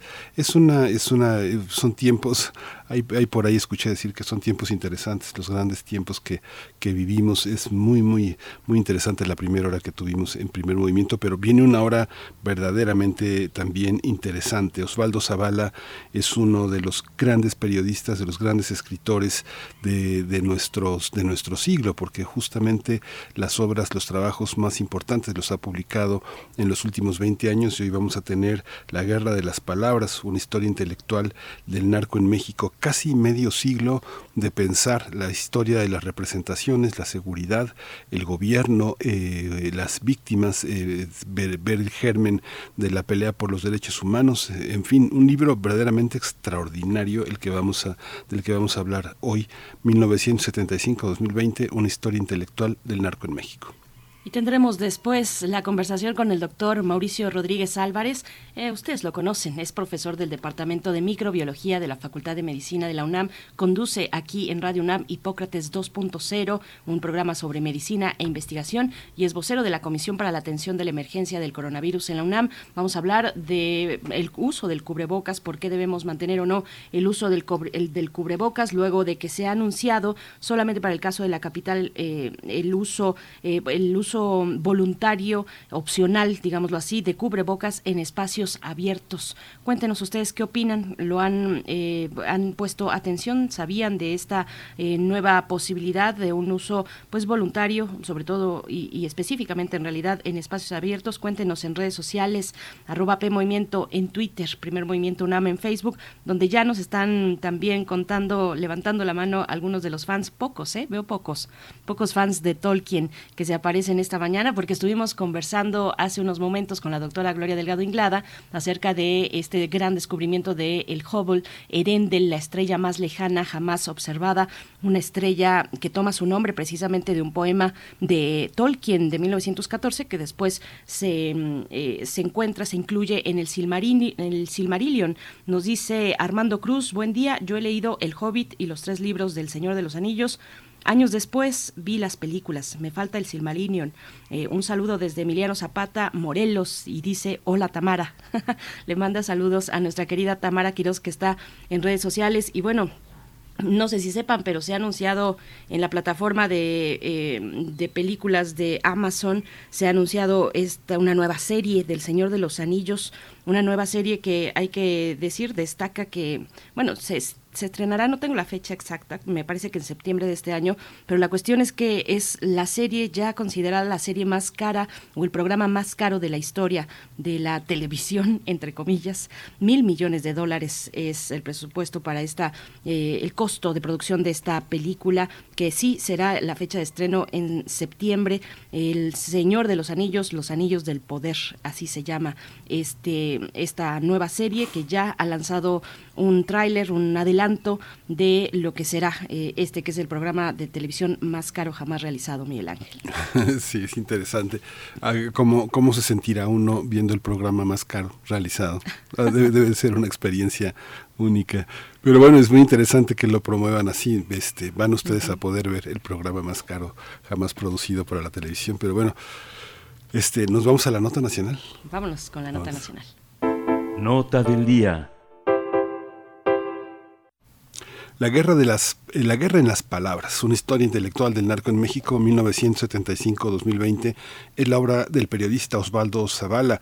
En este libro, Osvaldo Zavala nos narra cómo funcionó la historia intelectual de la hegemonía, que fungió también como una plataforma para declarar la guerra contra el narco. Osvaldo Zavala señala que el fenómeno del narcotráfico en México siempre se ha determinado por el lenguaje. Primero se hizo desde un plano simbólico y después como una campaña permanente de violencia organizada. De acuerdo con Zavala, a lo largo de más de cuatro décadas el sistema político mexicano logró imponer la narrativa sobre el narco, por lo que la sociedad en general ha aceptado, lo ha aceptado y le atribuye la explicación dominante de los altos índices de violencia en el país. El también periodista sustenta estas afirmaciones a través de una ardua investigación de archivos oficiales, reportajes periodísticos, estudios académicos y producciones culturales sobre el tráfico de droga, el narcotráfico. Esto le permitió al escritor revisar el proceso histórico del lenguaje en el que se inscriben el relato de guerra en nuestra sociedad contemporánea y la ilusión de organizaciones criminales como el enemigo doméstico. Además, se enfoca en la gran cantidad de novelas, películas, canciones, estudios académicos y piezas de arte conceptual que reiteran la misma narrativa, ya que les atribuye a los supuestos cárteles toda la responsabilidad de la corrupción y la violencia generalizada en México. Vamos a conversar sobre la guerra en las palabras, una historia intelectual del narco en México 1975-2020 y está ya en la línea Osvaldo Zavala, él es periodista, profesor de la Universidad de la, de la, Ciudad de Nueva York, escritor, doctor en letras hispánicas por la Universidad de Texas en Austin y doctor en literatura comparada por la Universidad de París. Osvaldo Zavala, bienvenido, buenos días. Hola, buenos días, gracias por la invitación y un saludo al público. Gracias. Gracias, bienvenido Osvaldo Zavala. Pues cuéntanos, pones al inicio la fecha, bueno, eh, el libro abarca desde 1975 a 2020, eh, pero en algún punto en el primer capítulo del libro abres con aquella fecha del 16 de enero de 1977, con el inicio, dices, de la guerra contra el narco, eh, con el entonces presidente José López Portillo, en aquel desfile militar en Culiacán, en Culiacán que, que marca la operación Cóndor. Cuéntanos de este punto de partida y qué se abre desde ese momento para la historia eh, que se ha marcado por la violencia en nuestro país? Mira, el, el, libro es una historia del lenguaje que hemos eh, usado a lo largo de varias décadas para hablar del narcotráfico, pero eh, con la premisa de que ese lenguaje proviene de discursos oficiales, de instituciones, de pues de todo el aparato de gobierno que ha construido este relato de guerra. Entonces el libro se divide en cuatro etapas o cuatro fases que yo identifico eh, sobre la creación de este lenguaje. Y en efecto la primera de, estas fases es la, operación Cóndor, que fue el primer, eh, digamos, operativo binacional entre Estados Unidos y México, por medio del cual se, pues, se roció de herbicidas, se, atacó y, y, se, bueno, se destruyó buena parte de las comunidades de la, de la sierra en Sinaloa, en Chihuahua y en Durango, con el propósito, se nos decía, de erradicar el trasiego de droga, la producción y el, y el, trasiego de droga. Por supuesto, eh, esto ocurrió mínimamente, el, narcotráfico siguió, pero eh, la, historia de esta guerra, o la primera aparición de este relato de guerra se hizo notar entonces. La segunda parte sobre el asesinato de Enrique Camarena, la gente de la DEA en la ciudad de Guadalajara, y ahí lo que busco estudiar es cómo se narró este crimen y cómo esa narración fue utilizada para transformar la política antidrogas de México eh, eh, y para, sobre todo, forzar al gobierno mexicano a pensar al narcotráfico como una amenaza a la seguridad nacional, que es algo que se había propuesto la presidencia después de Ronald Reagan en 1986 en adelante. Entonces, eh, la tercera parte ya, ya me enfoco en, en la aparición del llamado Cártel de Juárez y la manera en que eh, la DEA, la Agencia Antidrogas estadounidense, pues construyó toda esta imagen, esta fantasía de que era uno de los grandes cárteles de, de nuestra historia y cómo pues al manufacturar esta esta idea, este fantasma casi de, del, del, narco en los años 90, pues continuamos con esta política de, de eh, creciente militarización, de expansión del, del aparato securitario hasta llegar, por supuesto, a la, al sexenio de Felipe Calderón, cuando ya empezamos a, a, a, experimentar y a sufrir esta mal llamada guerra contra el narco.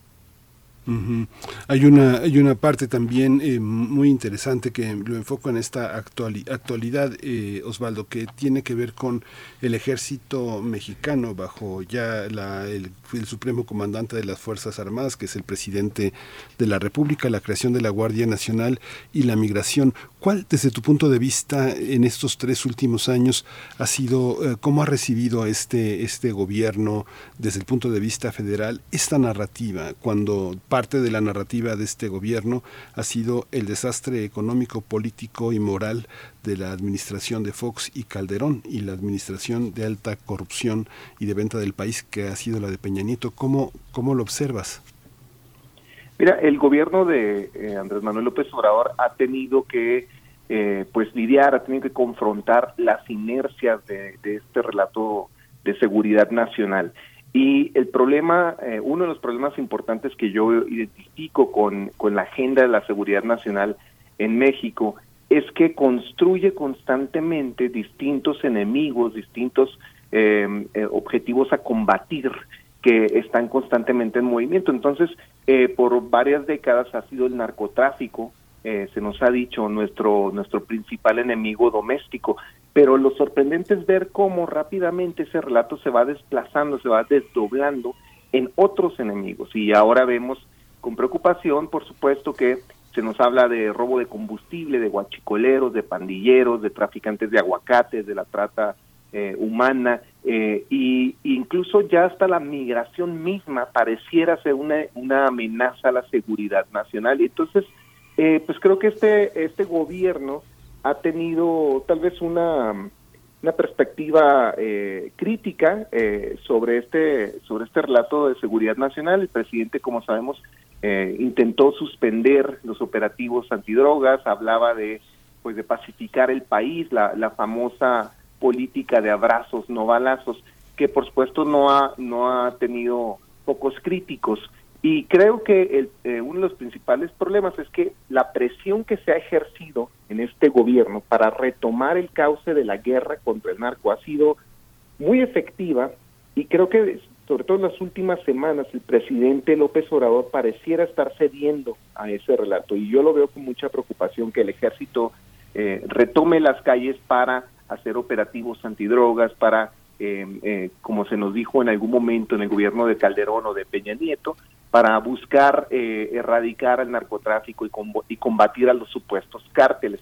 Entonces yo creo que el presidente está en una disyuntiva y de hecho ese es uno de los últimos capítulos de mi libro ante esta tentación de la guerra, ¿no? Es decir, eh, utilizar la guerra como un instrumento político para avanzar ciertos objetivos.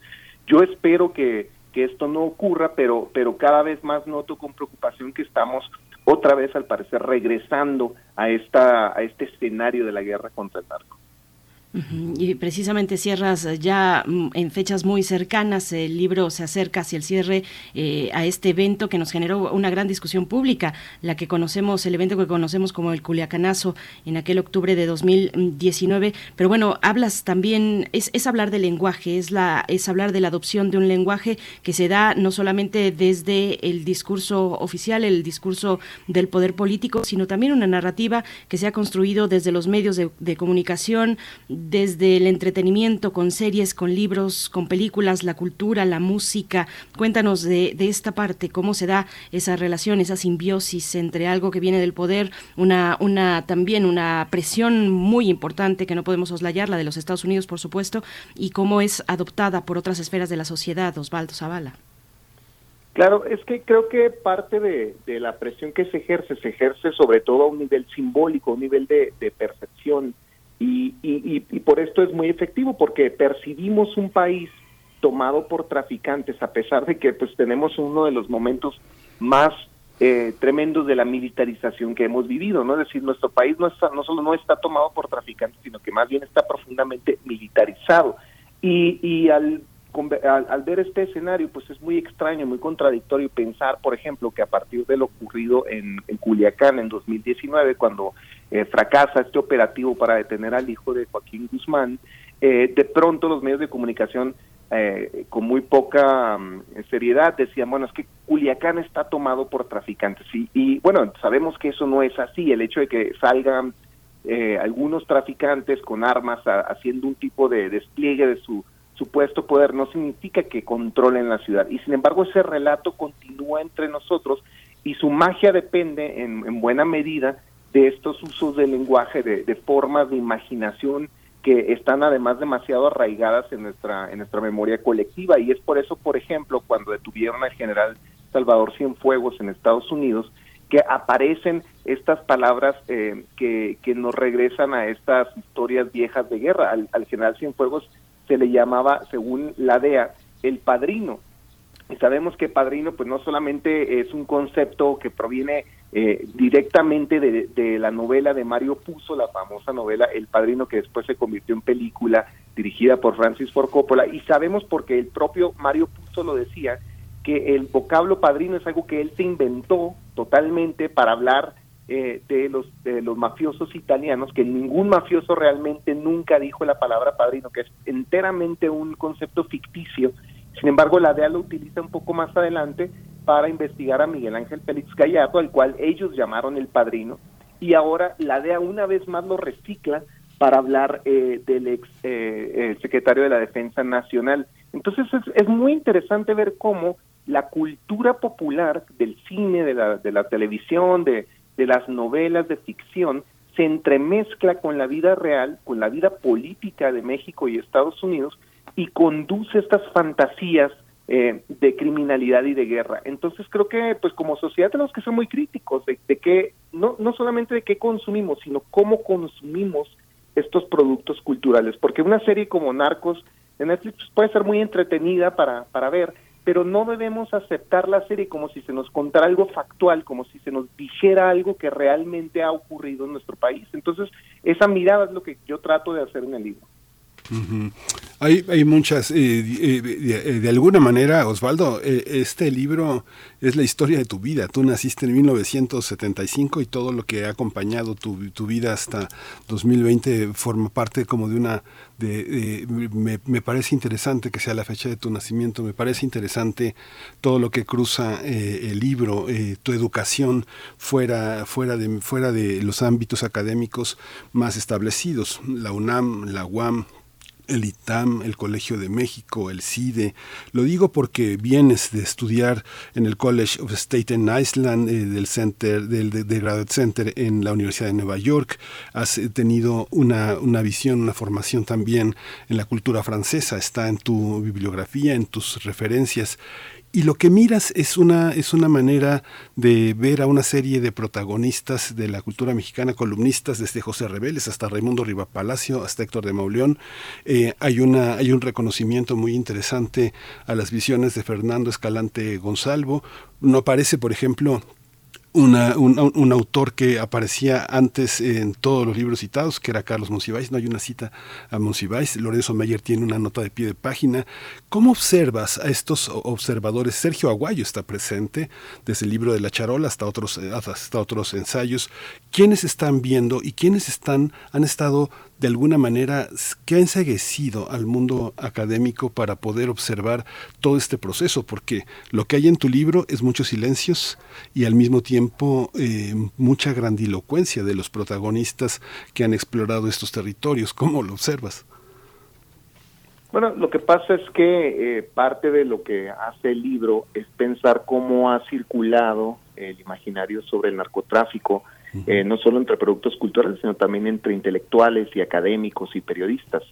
Em, y creo que parte de la, del, viaje que hace al pensarlo como un tipo de historia intelectual, es decir, como una forma de pensar cómo estos, eh, estos documentos, el trabajo de, de los académicos y de los periodistas, se puede situar en la construcción de estas percepciones y de la manera en que imaginamos el narcotráfico, pues me lleva a a, digamos, acercarme a, estos, a, estas contribuciones, a estas intervenciones de un modo más crítico. Entonces pienso, por ejemplo, eh, el, trabajo de Sergio Guayo como, como claramente lo ha sido importante, seminal para entender las, eh, la historia de las agencias de inteligencia en México, pero también eh, trato de pensar críticamente algunos de los de los modos en que ese ese trabajo imagina o piensa eh, la historia del narcotráfico. Por ejemplo, en algún momento señalo como en el libro de La Charola, que es un libro fundamental para imaginar y para pensar la,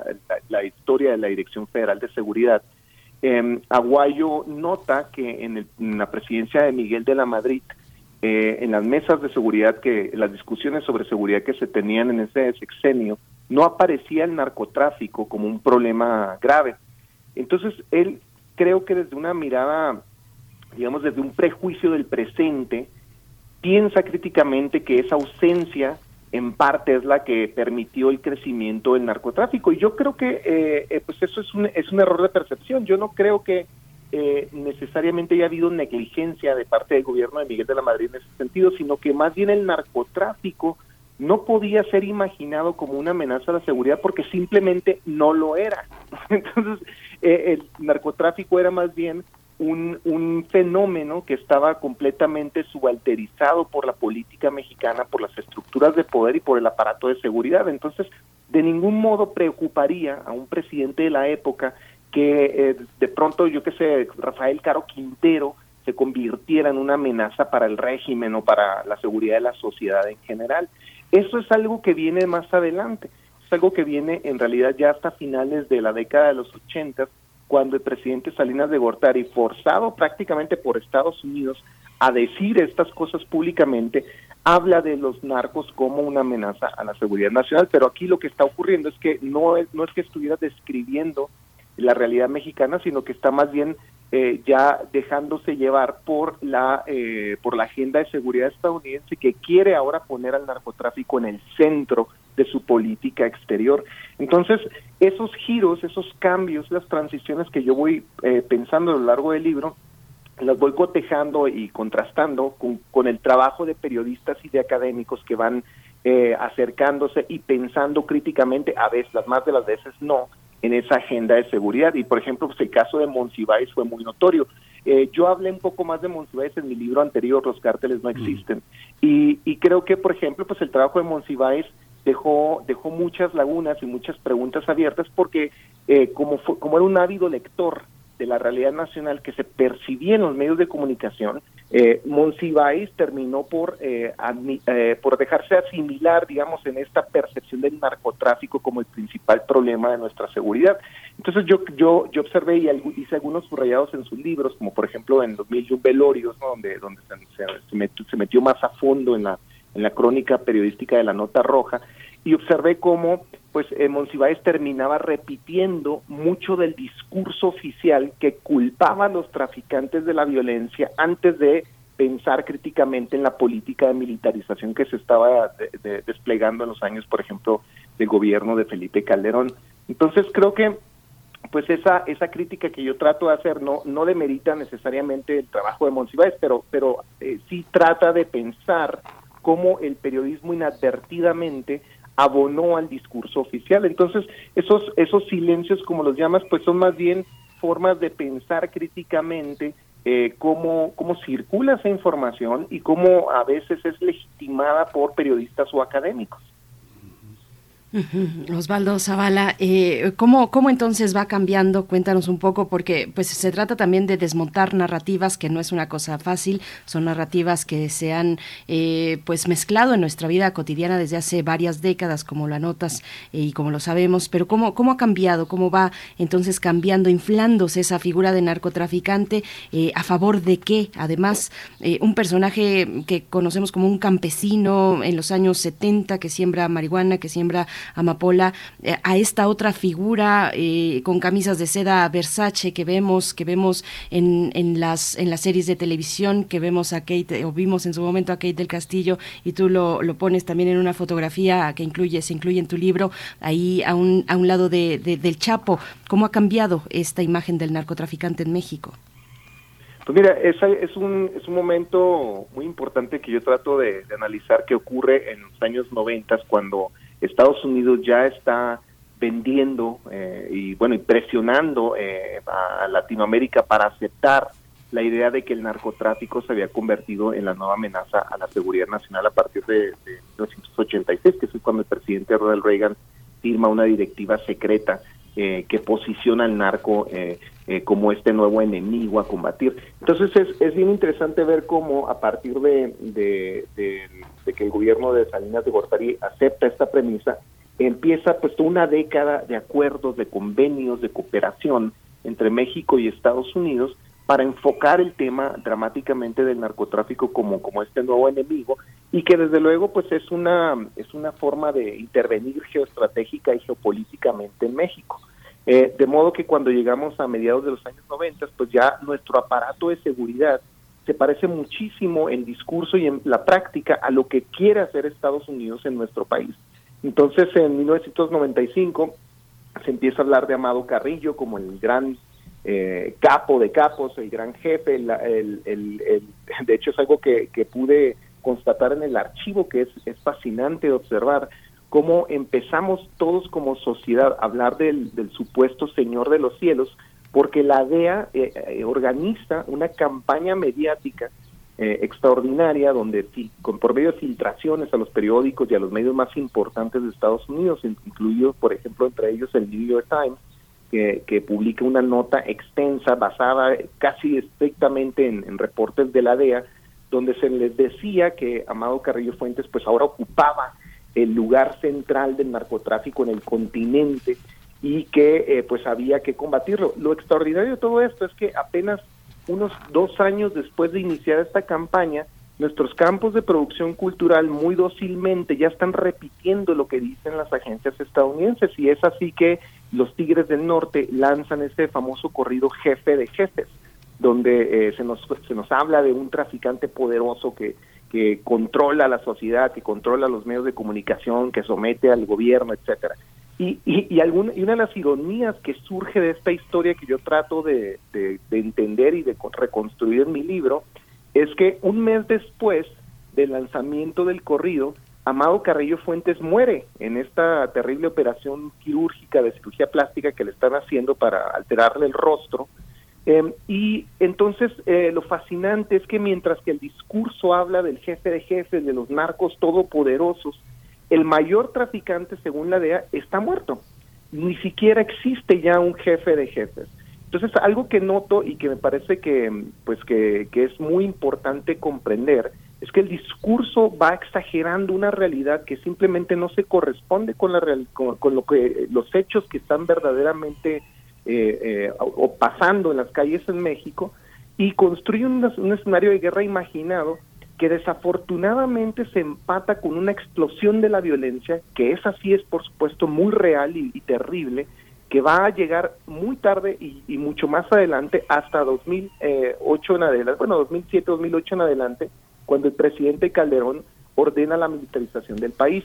Entonces, lo, increíble es que estamos hablando de una guerra contra el narco, de una, de una violencia que se le atribuye a los traficantes, que simplemente no está ahí y que de hecho el país en realidad descendía en violencia, con índices de, de violencia muy bajos, índices de homicidio que en realidad descendían desde 1997 hasta 2007 y ese proceso de pacificación que estaba viviendo el país solo se interrumpe cuando se empieza a militarizar eh, regiones enteras y ciudades enteras del país eh, en el sexenio de Felipe Calderón. Entonces, pues es, el, el, libro pues lo que busca es construir esa historia, cómo llegamos ahí, ¿Qué, cuáles fueron los relatos que nos contaron y que nosotros aceptamos como ciudadanía para legitimar esa violenta política de militarización que persiste hasta el día de hoy.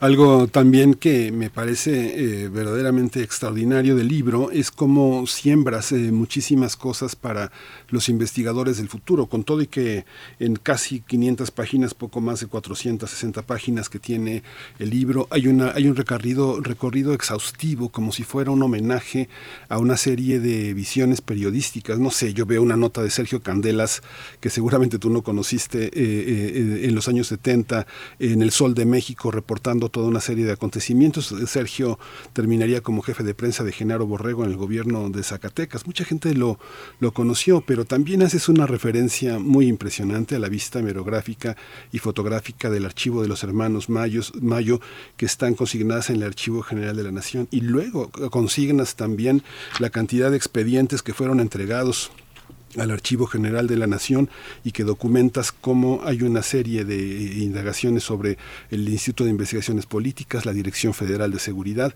y luego el CISEN, que van desde todo ese archivo desde 1947 a, a 2018, que es algo sumamente impresionante. Y luego terminas diciendo en este rubro que finalmente ahí está, ahí está gran parte de todo cuando llegó el PRI y cuando se movió el, el archivo eh, custodiado después del terremoto de 2018 17 este, y se limitó el acceso, se cerró el archivo y ahora bueno, el archivo sigue cerrado y sigue habiendo un reproche por este por estas fichas custodiadas, editadas, este maquilladas ahora con la llegada del PRI. El PAN nunca supo sacarle jugo a esta parte, utilizaron el CISEN para para espiar la vida personal de los funcionarios enemigos, pero ¿cómo está esa historia, Osvaldo, en el archivo? El periodismo los archivos, la memoria, la memoria de esa guerra tan sucia que no solo fue en los 70, sino que llegó, llegó hasta el 2018, ¿no?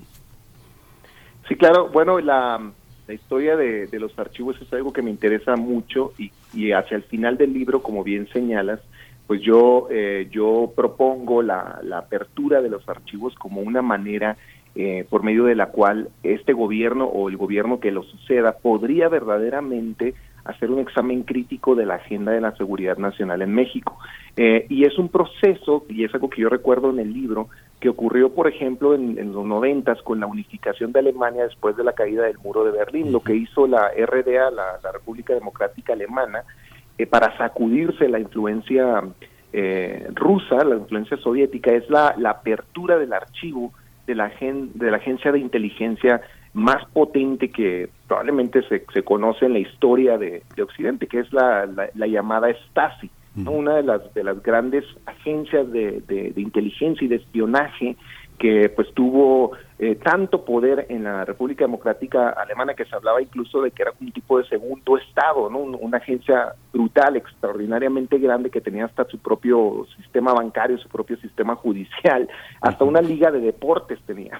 Entonces, cuando cuando cierra la Stasi en, eh, eh, después de la caída del muro de Berlín, la ciudadanía hace un reclamo, obliga la, la apertura de los archivos y el lugar mismo de, de, los cuarteles de la Stasi terminan convirtiéndose en un museo que yo visité en, en, Berlín y que es extraordinario porque pues, hace una revisión crítica de cómo se espiaba a, la ciudadanía, cómo se, les acosaba y cómo se fabricaban delitos, etcétera.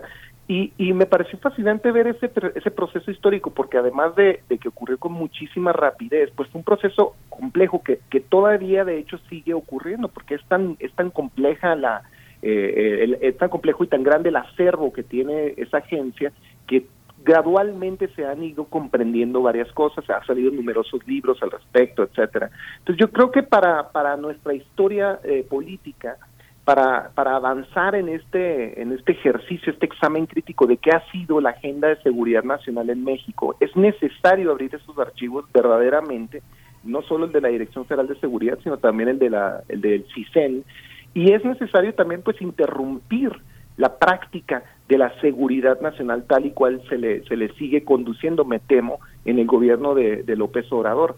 Entonces, algo que, que yo imagino hacia el final del libro es la, la creación de un museo de la seguridad nacional, en el que a partir de la apertura de estos archivos, pues se someta a examen la relevancia, la historia de, de, estas prácticas de imaginación de enemigos domésticos y externos que Estados Unidos pues no nos ha nos ha llevado a, a concebir y que la clase político empresarial en México pues ha aceptado eh, para para beneficio propio y creo que pues al hacerlo podríamos emular un poco estos procesos de revisión histórica y, y suspender de algún modo y bueno más de un modo la, la injerencia estadounidense en nuestra política nacional.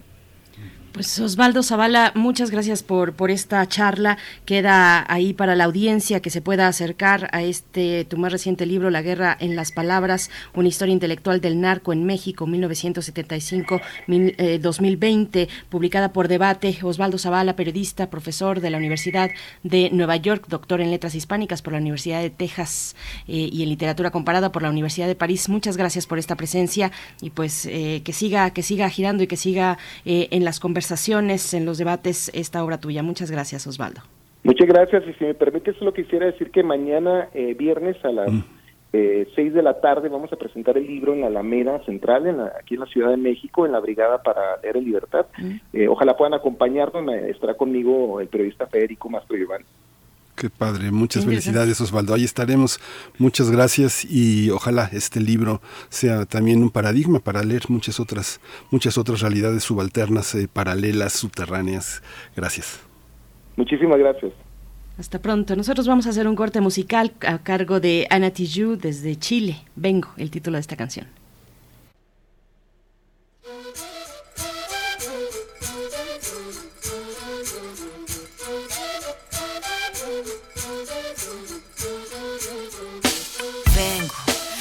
De respuestas con el manojo lleno y las venas abiertas. Vengo como un libro abierto, ansiosa de aprender la historia no contada de nuestros ancestros, con el viento que dejaron los abuelos y que viven cada pensamiento de esta amada tierra, tierra. Quien sabe cuidarlo es quien de verdad la quiera. Vengo para mirar de nuevo, para ver lo cierto y despertar el ojo ciego, sin miedo, tú y yo Descolonicemos lo que nos enseñaron con nuestro pelo negro, con pómulos marcados, con el orgullo indio en el alma tatuado. Vengo con la mirada, vengo con la palabra, esa palabra hablada, vengo sin temor a no perder nada. Vengo como el niño que busca de su morada, la entrada al origen, la vuelta de su cruzada. Vengo a buscar la historia silenciada, la historia de una tierra saqueada. Vengo con el mundo y vengo con los pájaros, vengo con las flores y los árboles, sus cantos. Vengo con el cielo y sus constelaciones, con el mundo y todas sus estaciones. Vengo agradecida al punto de partida, vengo con la madera, la montaña y la vida. Vengo con el aire, el agua, la tierra y el fuego, vengo a mirar el mundo de nuevo. Vengo con mis ideas como escudo, con el sentir humano, a vivir este mundo donde el hombre nuevo busca el contrapunto. Vengo, mano, como tú, en busca de la huella, de la pieza del árbol y de su corteza que guarda en su memoria que el canto de victoria cuando vimos de la tierra lloramos con tal euforia. Y abrimos así nuestros brazos tan encadilados y nos acurrucamos al origen de los tiempos, a la fuente del universo donde yace el sentimiento de vivir este comienzo. Vengo con la sangre roja, con los pulmones llenos de rimas en mi boca, con los ojos rasgados, con la tierra en las manos. Venimos con el mundo y venimos con su canto. Vengo a construir un sueño, el brillo de la vida que habita en el hombre nuevo. Vengo buscando un ideal de un mundo sin clase que se pueda levantar. Vengo con el mundo vengo con los pájaros, vengo con las flores y los árboles, sus cantos, vengo con el cielo y sus constelaciones, vengo con el mundo y todas sus estaciones, vengo agradecida al punto de partida, vengo con la madera, la montaña y la vida, vengo con el aire, el agua, la tierra y el fuego, vengo a mirar el mundo de nuevo. Vengo, vengo a mirar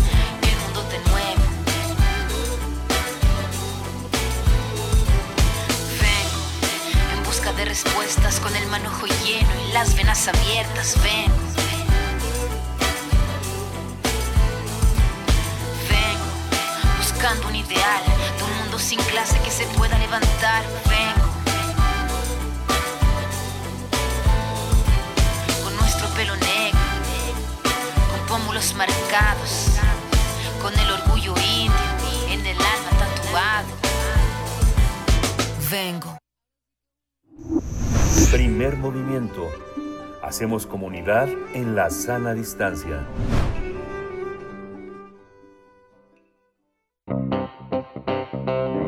Nota Nacional. El cubrebocas se ha convertido en un aliado, en un instrumento fundamental para evitar el contagio de COVID-19 que se transmite por la nariz y la boca. Recordemos que en el inicio de la pandemia la OMS solo recomendaba su uso para los trabajadores de la salud, pero meses después anunció que la evidencia científica indicaba que era necesario que lo utilizara la población en general. Tras dos años de pandemia y con el argumento de bajos índices en los contagios, autoridades de salud estatales han detallado que el riesgo epidemiológico es muy bajo, lo que permite que en exteriores se pueda evitar el cubrebocas. El viernes pasado, el gobierno de la Ciudad de México eliminó el uso obligatorio de cubrebocas en espacios abiertos, aunque en lugares cerrados se mantendrá su uso. Pese a la implementación de la medida, se ha observado que la mayoría de los capitalinos prefiere seguir utilizándolo en todo momento para prevenir un contagio. Es importante indicar que el uso de cubrebocas es todavía recomendado por especialistas en lugares que, aunque sean abiertos, puedan presentar aglomeraciones, como los conciertos, por ejemplo. Pues vamos a tener una charla sobre el levantamiento del uso obligatorio del cubrebocas en espacios abiertos en el caso de Ciudad de México y lo que dice la ciencia al respecto. Nos acompaña el doctor Mauricio Rodríguez Álvarez, profesor del Departamento de Microbiología de la Facultad de Medicina de la UNAM, conductor de Hipócrates 2.0, un programa sobre medicina e investigación que se transmite aquí en Radio UNAM y vocero de la Comisión para la Atención de la Emergencia del Coronavirus en la UNAM. Doctor Mauricio Rodríguez Álvarez, gracias por estar una vez más con nosotros. Bienvenido. Hola, Berenice. Miguel Ángel, muy buenos días. Saludos al auditorio. Gracias por invitarme. Gracias, Mauricio. Fíjate que el, el- el levantamiento de la medida del uso de cubrebocas eh, obligatorio en lugares abiertos eh, en ciudades tan importantes como la Ciudad de México, Guadalajara, Monterrey, Puebla, Sí. eh, ¿no? Genera una narrativa en otro tipo de espacios de que ha disminuido el riesgo. ¿Tú cómo, cómo observas esto? ¿Es una narrativa de que el riesgo ha disminuido o también tiene que ver con que el riesgo ha disminuido y que tenemos que tenerlo desde otra óptica más cuidadosa? Sí, pues mira, lo, primero que, identificamos desde el mismísimo viernes es que genera confusión y entonces se construye una narrativa digamos, eh, pues eh, equivocada en algunos casos, eh, incompleta en otros, porque primero pues no era obligatorio el cubrebocas, no era una habían hecho una recomendación del uso del cubrebocas porque siempre han tenido este discurso de que de que no quieren que nada sea obligatorio. Entonces, la indicación del, del cubrebocas, la recomendación del cubrebocas en la ciudad había sido algo que, pues, que lo habían implementado desde muy temprano aunque no todo el mundo lo quería hacer o lo hacía, pero finalmente ahora sí que a, golpe de realidad lo terminaron haciendo todos, ¿no? Y el otro punto es que fueron muy específicos en decir que se quitaba la recomendación del cubrebocas en espacios abiertos bajo ciertas condiciones. Entonces, como la gente no se quiere poner a revisar esas condiciones en las que ya te podrías quitar el cubrebocas, pues mejor lo más fácil es decir, pues ya quítense el cubrebocas en espacios abiertos y todo el mundo empieza a repetir eso y de pronto parece que esa fue la indicación cuando no lo fue en realidad. O sea, lo que dijeron es, en espacios abiertos donde no haya riesgo y si tú no tienes riesgos individuales, puedes quitarte el cubrebocas. Pero en espacios abiertos donde haya riesgos de que se pierda la sana distancia, ¿no? Que sea un lugar muy concurrido, que haya que este, que vayas a estar cerca de otras personas, ¿no? Ahí no te quites el cubrebocas y si eres adulto mayor o una persona con una enfermedad predisponente, tampoco te lo quites. Entonces, ya ya a estas alturas ya se hizo una narrativa confusa sobre pues qué sí y qué no, cuándo sí y cuándo no. Y eso un poco pensando en tu pregunta, Miguel Ángel, pues eso termina por confundir y entonces el, en donde termina es o que o que nadie se lo quita o que se lo quitan en cualquier circunstancia porque dicen que están al aire libre, ¿no? Pues Mauricio, y, lo cierto es que llevamos desde el principio, desde el inicio de la pandemia, hablando del dichoso cubrebocas. Sí, es, cuéntanos un poco, ¿cómo has visto ese, ese momento, todo este momento pues de narrativa? ha habido una un asunto que en el fondo sí hay una cosa de, la ciencia, pero de la burocracia de la administración de la pandemia. O sea, desde el principio había una, un grupo muy fuerte de especialistas que decía, esto es por aerosoles y hay que poner atención en eso. Y otros decían, no, es por contacto y hay que tener cuidado con eso. Y entonces ganó ese discurso y durante muchos meses el énfasis no se puso en el cubrebocas el énfasis se puso en limpiar superficies, en evitar el contacto directo y poco a poco nos fuimos dando cuenta que es un microbio que se transmite por aerosoles y que las dos intervenciones que más nos ayudan son el cubrebocas y la ventilación. Entonces, el, el punto aquí es, tenemos que concentrarnos en eso. Cubrebocas en todo momento sobre todo si estás con personas que no son de tu casa, si estás en lugares concurridos, en lugares donde se pierde la sana distancia, conviviendo con un enfermo o enfermo, o si tú estás enfermo, ahí el cubrebocas. Y la ventilación, que es pieza fundamental. Yo creo que ya un día platicaremos de esto, pero yo creo que esa, la, la ventilación es, es lo que menos hecho, o sea, lo que menos hemos hecho ahora, ¿no? Modificar instalaciones, hábitos y, eso no se ve tan claro que, que, vaya a quedarse así como algo fijo, ¿no? Lo de la ventilación. Y lo del cubrebocas, pues eso, ¿no? Da, para la confusión. Mucha gente, y, y, lo sigue uno viendo en la calle, muchos sí traen el cubrebocas, sí tienen ese ánimo de, de seguirse cuidando, de seguir siendo parte de esa de ese cuidado. Y, y como lo planteaban al inicio, ¿no? O sea, Ciudad de México es la el motor de la epidemia. O sea, uno de cada cuatro casos han ocurrido en la Ciudad de México. Es una locura.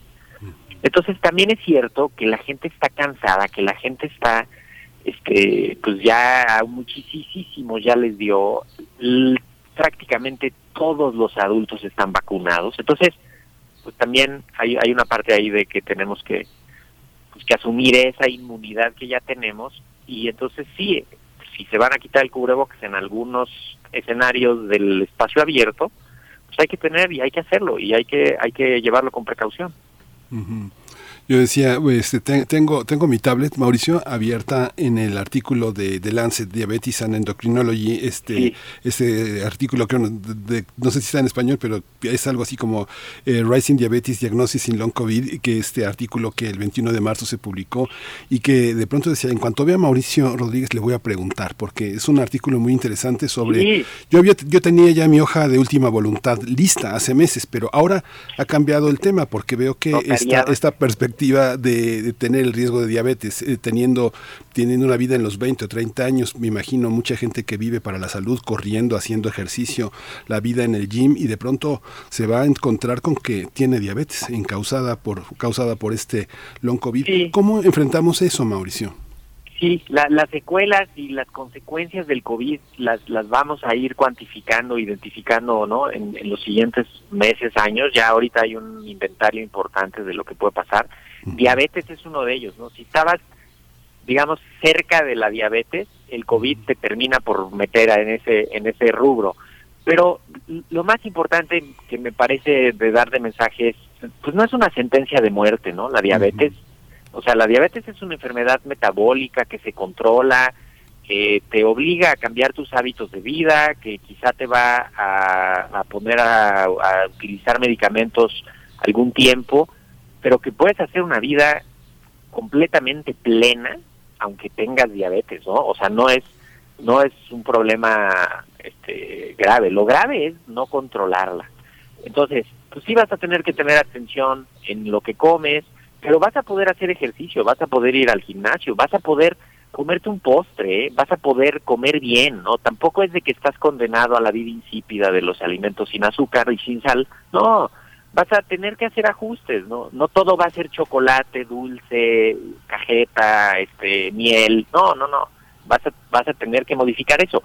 Y lo otro es que también no sabemos, eso seguramente los, los internistas, los endocrinólogos lo van a ir resolviendo, pero no sabemos qué, características completamente va a tener esa diabetes y si se quita, si, se, si es una cosa transitoria, si es un problema metabólico que se logra estabilizar y se revierte, ¿no? Como algunos, por ejemplo, la, hipertensión arterial, ¿no? Algunas eh, situaciones, dietas o estilos de vida que provocan la hipertensión arterial, pero si reviertes eso y si ajustas eso, puede ser que te salgas, ¿no? Y que se te quite la hipertensión arterial controlando los otros elementos. Entonces, pues sí, es, es un problema. Imagínate en México que ya teníamos una carga de diabetes tan grande y ahora todo lo que va a salir. Por eso sí es importante que si te dio COVID, sobre todo COVID pues sintomático, moderado, incluso si fuiste al hospital, pues que después te cheques, ¿no? Y después te midas y después este, vayas al Prevenir y a todos los programas de, detección temprana, ¿no? Para que puedas agarrarlo a tiempo. Pues Mauricio Rodríguez, eh, volviendo al tema del cubrebocas, permea la idea de que la pandemia ha acabado en, México, al menos así se percibe. Eh, y, aquí, de hecho, constantemente tenemos invitados que hablan de la pandemia en pasado, en tiempo pasado, así la conjugan. ¿Cómo, ¿Cómo acercarnos de manera responsable? ¿Cómo ves tú esta narrativa que vivimos como si estuviéramos al final de la pandemia? Uno, por ejemplo, pasea por la colonia Condesa eh, y desde hace semanas, no solamente con este anuncio, pero desde hace semanas, la colonia Condesa que tiene de tantos, eh, pues, eh, que, que, es, que es visitada por muchos extranjeros o que viven ahí muchos extranjeros y pareciera que ahí ya la pandemia se acabó por completo. Todo el mundo pasea sin cubrebocas. Sí, también esa es, esa es la otra narrativa que se va construyendo. Un poco es por el deseo y la fantasía de la gente, ¿no? De que ya se acabe, por favor, esto. Y, y otro es, pues eso, también la presión de que ya vuelva en la vida económica, social, cultural, deportiva, agarrar velocidad y ritmo, ¿no? Entonces, tenemos que equilibrar, tenemos que reconocer que estamos en otro momento, que estamos en esta etapa de transición. Ya no es una emergencia, no, ya no lo es, pero tampoco podemos ya de pronto decir, ya, ya, listo, ya está circulando y ahí, ahí con eso nos vamos. Estamos en este momento en el que podemos tener brotes, podemos tener importación otra vez, podemos tener reactivación, sobre todo en, en los sitios de, mayor riesgo. ¿no? Ahorita estamos viendo un incremento, todavía no es importante, pero ya estamos viendo un incremento en Quintana Roo en Nayarit, en Baja California, en Sonora, eh, van a ser los sitios turísticos, ¿eh? y ya están ahorita con actividad epidémica alta, ¿no? Bueno, alta con respecto a sus días previos, ¿no? Está, eh, ya cambió la tendencia, ya va para arriba. Entonces, no ha terminado, el problema es global, sí ha cambiado las circunstancias, la, todos los adultos estamos vacunados, este, hay pruebas rápidas, hay pruebas de PCR, ya sabemos cómo manejar a los pacientes. O sea, estamos frente a un escenario distinto, pero tenemos que tener precaución, sobre todo por lo que estamos viendo en Estados Unidos, ya más de 20 estados ya van para arriba, en eh, Europa varios países. El problema de Ucrania y Rusia no es cosa menor, eso va a cambiar la configuración de la epidemia en aquella región.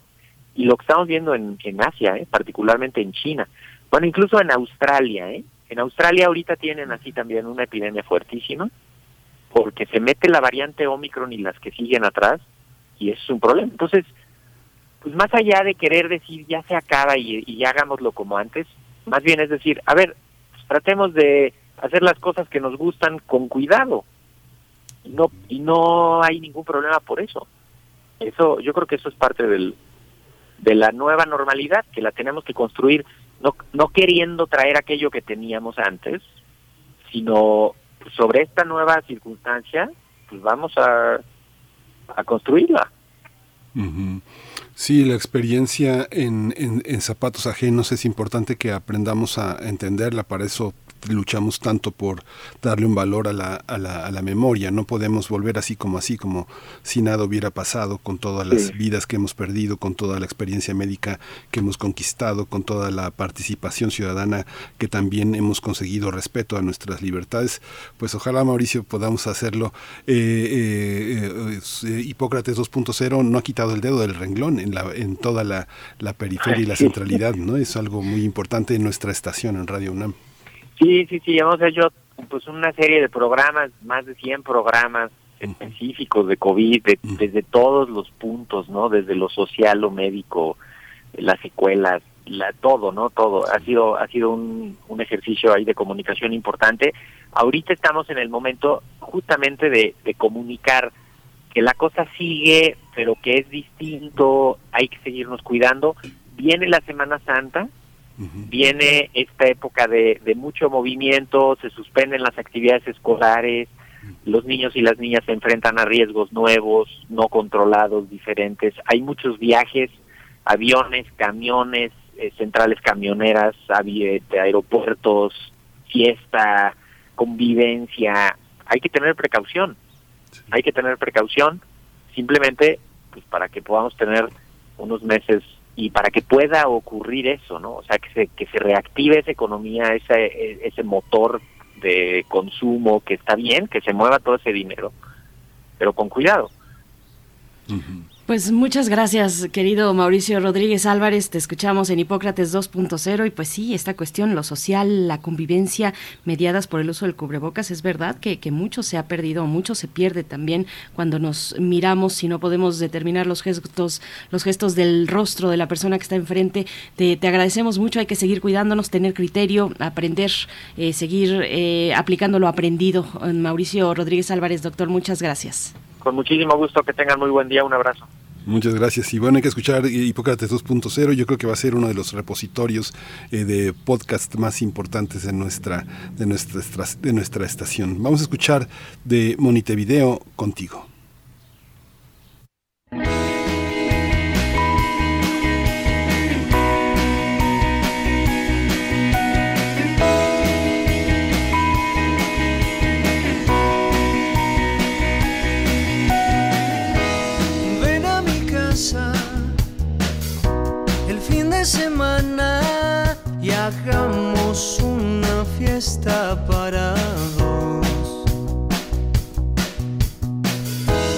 No traigas nada, solo las ganas de pintar el cielo de color. Siempre quiero más de lo que tú me das y necesito.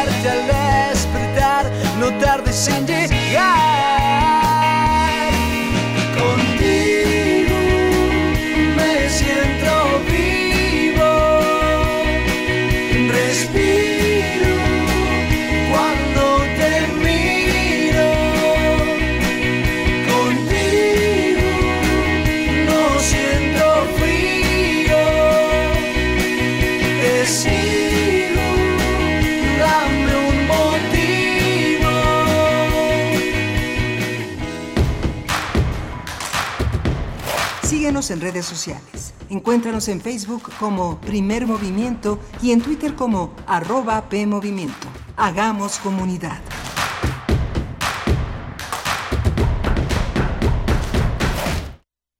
Vuelve a Radio UNAM, el taller que nos enseña que leer en voz alta no es comunicar y hablar es mucho más que abrir la boca. Voz tu voz, taller práctico para locución, lectura e interpretación de textos literarios, dirigido a toda clase de público. Imparte Elena de Aro, todos los sábados de las 11 a las 13.30 horas, del 7 de mayo al 25 de junio, a través de Zoom. Informes e inscripciones en cursosrunam.gmail.com. La interpretación vocal es un arte y nos exige como tal. Radio UNAM, experiencia sonora.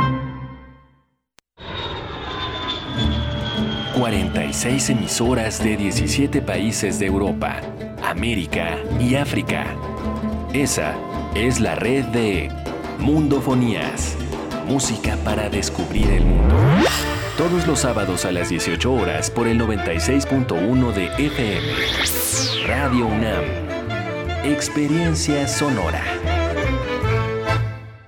A México lo mueve la esperanza de construir un país mejor para todas y todos, donde se ponga primero a las y los que menos tienen. Lo impulsan quienes con sus estudios buscan salir adelante, las y los que quieren una vejez digna y quienes dan vida al campo. Este año la esperanza nos llevará a sumar más voces, manos y corazones a nuestro movimiento para que la transformación continúe llegando a todos los rincones del país.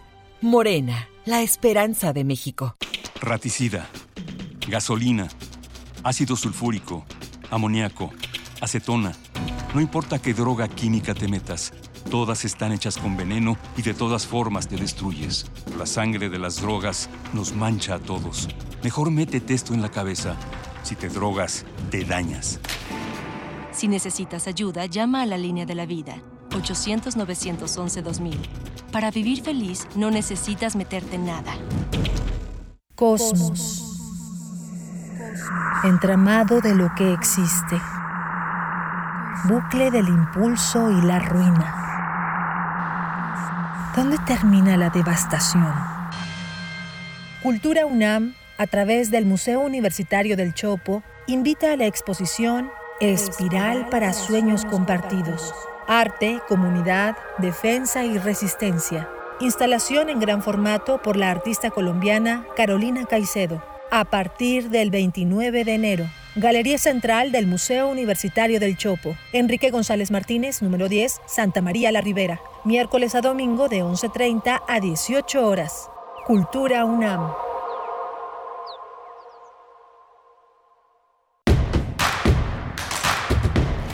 Encuentra la música de primer movimiento día a día en el Spotify de Radio UNAM y agréganos a tus favoritos.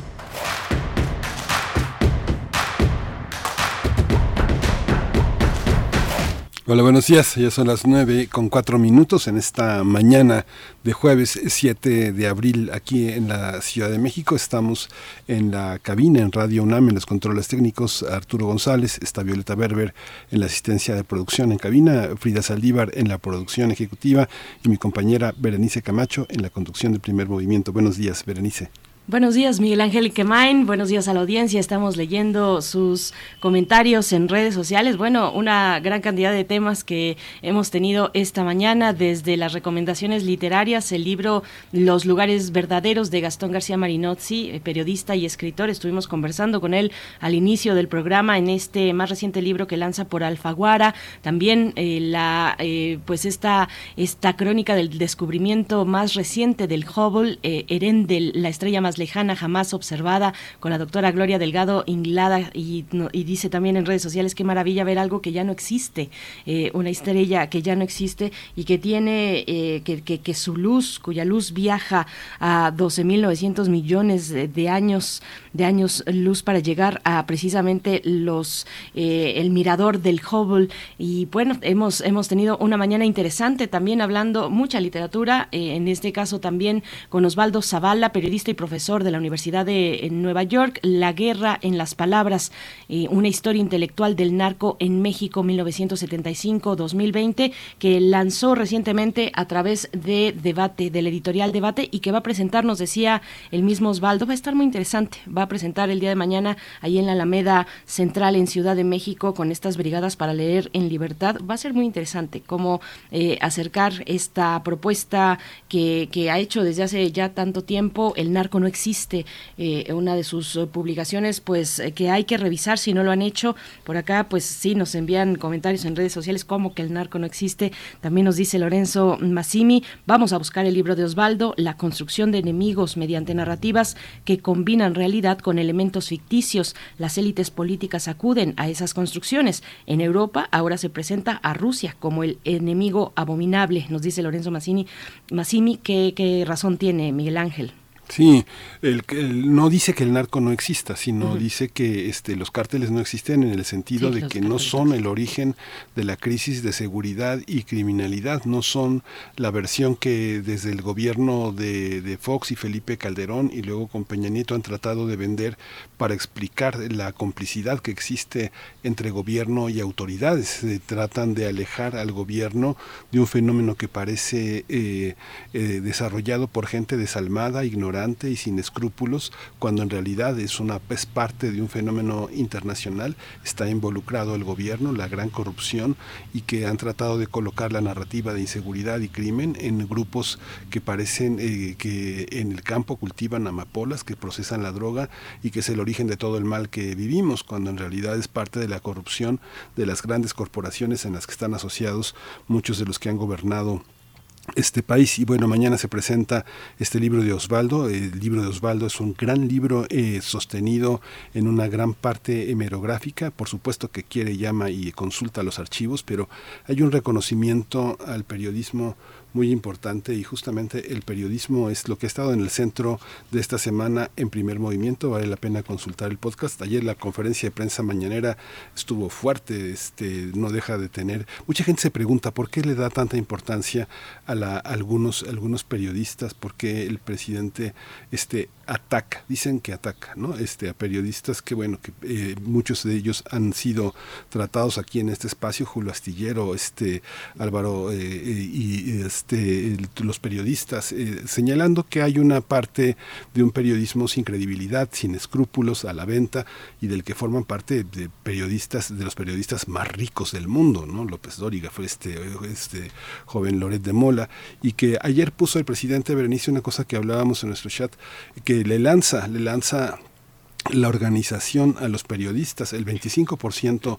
de la publicidad gubernamental dedicada a los medios, que ha sido la queja de los grandes medios, que ya no se enriquecen como se enriquecían antes con la publicidad del gobierno federal. El último sexenio de Peña Nieto volvió ricos a muchísimos medios pequeños que se volvieron grandes, da, ese 25%, que son más o menos de 750 a 900 millones de pesos al año, va a estar destinado para que haya salud y pensión para periodistas, pero les lanzó la piedra a los periodistas. Organícense y nosotros generamos un plan de subvención a través del IMSS para que los periodistas que no tienen ninguna, ninguna, ninguna recurso puedan tener al final de su vida eh, una pregunta que ya no sea tan acuciante en estos momentos que cómo saco adelante a mis hijos, cómo saco adelante mi salud y mi vida, va a ser interesante. Pierre Bourdieu en Francia, en el, en el Parlamento en Estrasburgo, en el Parlamento Europeo, decía, es necesario construir una confederación internacional de periodistas.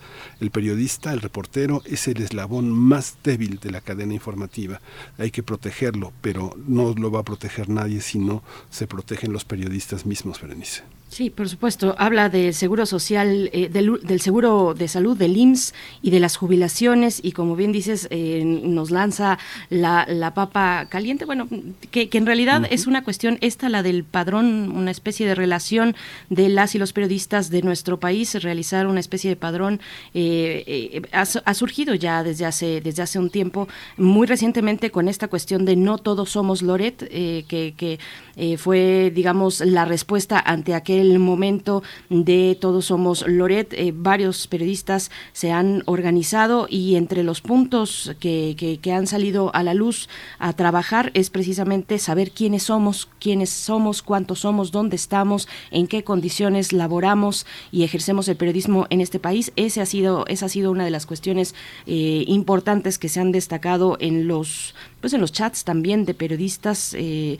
eh, que se han visto interpelados pues por esta situación o bajo esta bandera que en su momento repito surgió como el no todos somos Loret no todos tenemos esas condiciones y esas posibilidades y ese alcance económico como lo tiene este eh, este personaje este periodista que a veces más parece vocero de un proyecto político es lo que lo que ha salido digamos en esos espacios hacer precisamente un padrón un conteo de quiénes somos dónde estamos y bajo qué condiciones, Miguel Ángel. Va a ser muy interesante ver cómo se va desarrollando este Hay una, este, hay este una cosa muy importante que es, eh, hablábamos con David Holguín en la semana y uno de los hallazgos que hubo en la ANTI, en la organización, en la Asociación Nacional de Teatros Independientes, es pensar que a pesar de que hay teatreros, hay gente de teatro con una larga trayectoria, no hay, no hay este, eh, gente de teatro de primera y de segunda. ¿no? Yo creo que lo primero que habrá que pensar es que no hay periodistas de primera ni de segunda. Ese va a ser el gran desafío porque yo creo que las jerarquías, las trayectorias, eh, el ego que se vive también en el mundo de la, del periodismo, los que organizan premios, los que organizan concursos, los que reconocen, los que cuelgan etiquetas de mérito, tendrá que pensarse, formularse en otros términos, ¿no? en que no hay periodistas de primera ni de segunda, que hay, hay periodistas y tal vez tengamos que empezar por ahí. Así es, no estará fácil, pero ya se ha caminado sobre, sobre ese lugar eh, o hacia ese lugar la creación de una especie de, padrón o de relación de quiénes somos, dónde estamos, en qué condiciones. Eh, pues bueno, ahí, ahí estaremos dando seguimiento a esta cuestión que se eh, dio a conocer ayer en la conferencia matutina del presidente Andrés Manuel López Obrador. Nosotros vamos a tener en esta hora que todavía nos resta por delante, son las 9.13, la poesía necesaria en unos momentos y luego los mundos posibles con el doctor Alberto Betancourt, México en Vilo, la iniciativa de reforma constitucional en, materia de energía eléctrica. Es el tema que abordará esta mañana el doctor Alberto Betancourt, Miguel Ángel. Y Jacobo Dayan va a estar al final de esta edición hablando sobre eh, las eh, cuestiones eh, constitucionales que están alrededor de la revocación de mandato y lo que considera, lo que puso como tema, el incumplimiento constitucional de mantenerse al margen en este proceso. Así es, pues bueno, vamos entonces ya con la poesía necesaria. Vamos. Es hora de poesía necesaria.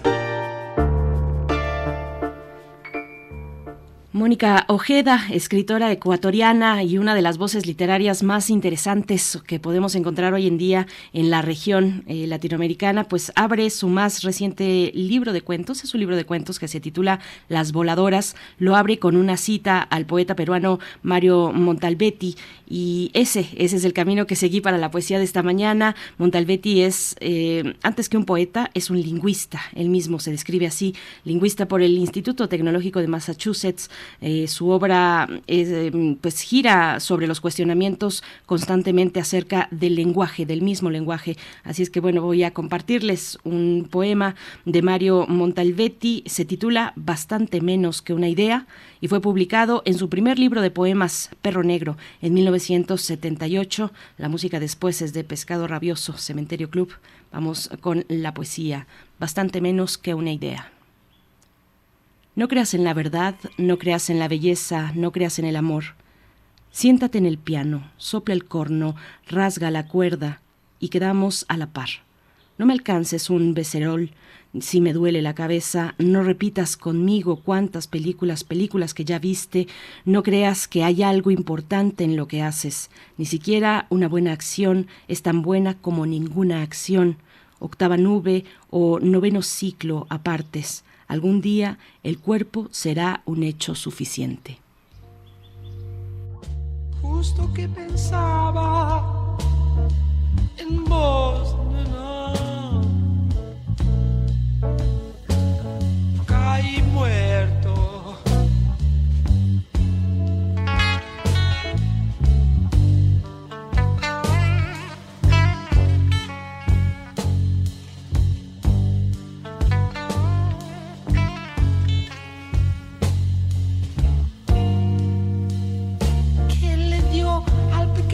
Dios del centro gris?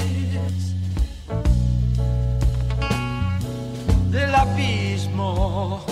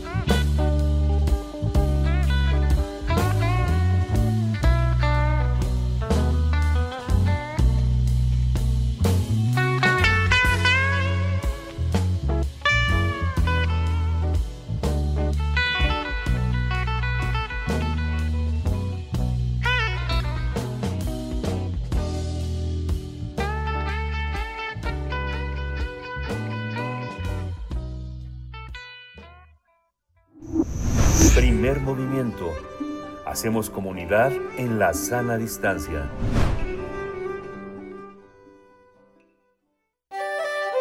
Mundos posibles. Le damos la bienvenida al doctor Alberto Betancourt, doctor en Historia, profesor de la Facultad de Filosofía y Letras de la UNAM, hoy con el título de esta entrega, México en Vilo, la iniciativa de reforma constitucional en materia de energía eléctrica. Doctor Alberto Betancourt, un gusto como siempre estar en, contigo en este espacio, bienvenido. Hola Berenice, muy buenos días. Pues un gusto también escuchar a Luis Alberto Espineta y contarles que el día de hoy pues estamos transmitiendo desde la preciosa ciudad universitaria, lo cual pues siempre da mucha alegría al corazón. Qué gusto, Alberto Betancourt. Sí, qué, qué, qué, buena noticia, qué buena noticia. Saludos por allá a quienes están contigo, quienes están en la Facultad de Filosofía y Letras. Cuéntanos, por favor, te escuchamos este tema fundamental para México. Sí, muchas gracias. Pues el primero de octubre de 2021, el presidente Andrés Manuel López Obrador presentó una iniciativa de reforma constitucional a los artículos 25, 27 y 28 en materia de energía eléctrica. Ha sido todo un placer para mí, pues, revisitar esos artículos. Son mm, artículos que uno conoce vagamente o a los que sea uno asomado, pero qué importante, ¿no? De repente revisitarlos, ver cómo han quedado después de tantas transquiladas, después de tantas reformas. Eh, para mí fue un, un, gusto y pues todo un descubrimiento ciudadano volver a leer los artículos 25, 27 y 28 de nuestra Constitución, en particular la iniciativa que presentó el presidente de la República, pues tiene como objetivo revertir los daños causados a la soberanía nacional por la reforma eléctrica de 2013, revertir también o desandar el camino del desmantelamiento del sector público y la jibarización de la Rectoría Económica del Estado. Dos temas que son muy importantes en el artículo 25 constitucional, la importancia del sector público y la Rectoría Económica del Estado. Eh, la exposición de motivos de la iniciativa dice que la reforma de 2013 llevó a una sobreprotección al otorgamiento de una serie de privilegios a los productores de energía eléctrica privados, que manejan actualmente el 62% de la producción de energía, y dejó a la Comisión Federal de Electricidad solamente con un 38%. De tal manera que esta iniciativa que pretende colocar en condiciones de igualdad a la Comisión Federal de Electricidad en relación con las empresas privadas, y revertir muchos de los privilegios y condiciones desiguales de competencia que existen actualmente y que dan la ventaja a los privados, se propone también un elemento muy importante, incorporar el litio a la fracción sexta del artículo 27 constitucional que otorga facultades al gobierno federal, voy a citar, para establecer reservas nacionales sobre bienes en los que el dominio de la nación es inalienable e imprescriptible y en ese sentido se incorpora el litio y los demás minerales estratégicos para la transición energética, los cuales no podrán ser concesionados. Entonces, pues es una iniciativa muy importante para reconstituir la Rectoría del Estado, pero también es una iniciativa que tiene enemigos avaros y poderosos, entre otros, pues un importante sector del gobierno de los Estados Unidos, empresas privadas, entre ellos las mineras, la oposición PRI, PAN, PRD, y lo que yo llamaría, y actúa de manera subrepticia, pero ahí está, una especie de quinta columna dentro de Morena, eh, y todos estos distintos actores pues están cabildeando intensamente para tratar de modificar la iniciativa antes de que se apruebe en la Cámara de Diputados, de que se apruebe en la Comisión de Energía del Senado de la República y en el Pleno del, Senado y después pues en todos los, los, congresos locales en los que tiene que ser ratificada. Eh, en ese contexto, Miguel Ángel Berenice, pues tuvimos oportunidad el pasado 31 de marzo de acompañar a Ernesto Ledesma, director de Rompeviento TV, y a mi amiga la doctora Violeta Núñez, en la presentación de un reportaje que se llama El litio al descubierto, misma que ocurrió en el restaurante Tierra Adentro, con la presencia de la senadora Rocío Adriana Abreu Artiñana, quien es la primera mujer en presidir la Comisión de Energía del Senado, y en ese en, su turno, durante la presentación, dijo que a ella le tocó contestarle a la secretaría a la secretaria de Energía de los Estados Unidos y ella dijo, por cierto, yo, yo había pensado desde antes entrecomillar y subrayar porque la senadora Rocío Abreu dice que le contestó a las críticas de la secretaria de Energía de los Estados Unidos que cuando hablábamos de recuperar la rectoría del Estado en materia de energía, de energía eléctrica, hablábamos de un tema de seguridad nacional porque el país no aguanta más y necesitamos respaldar a la ciudadanía brindando un servicio barato y en todos los rincones del país.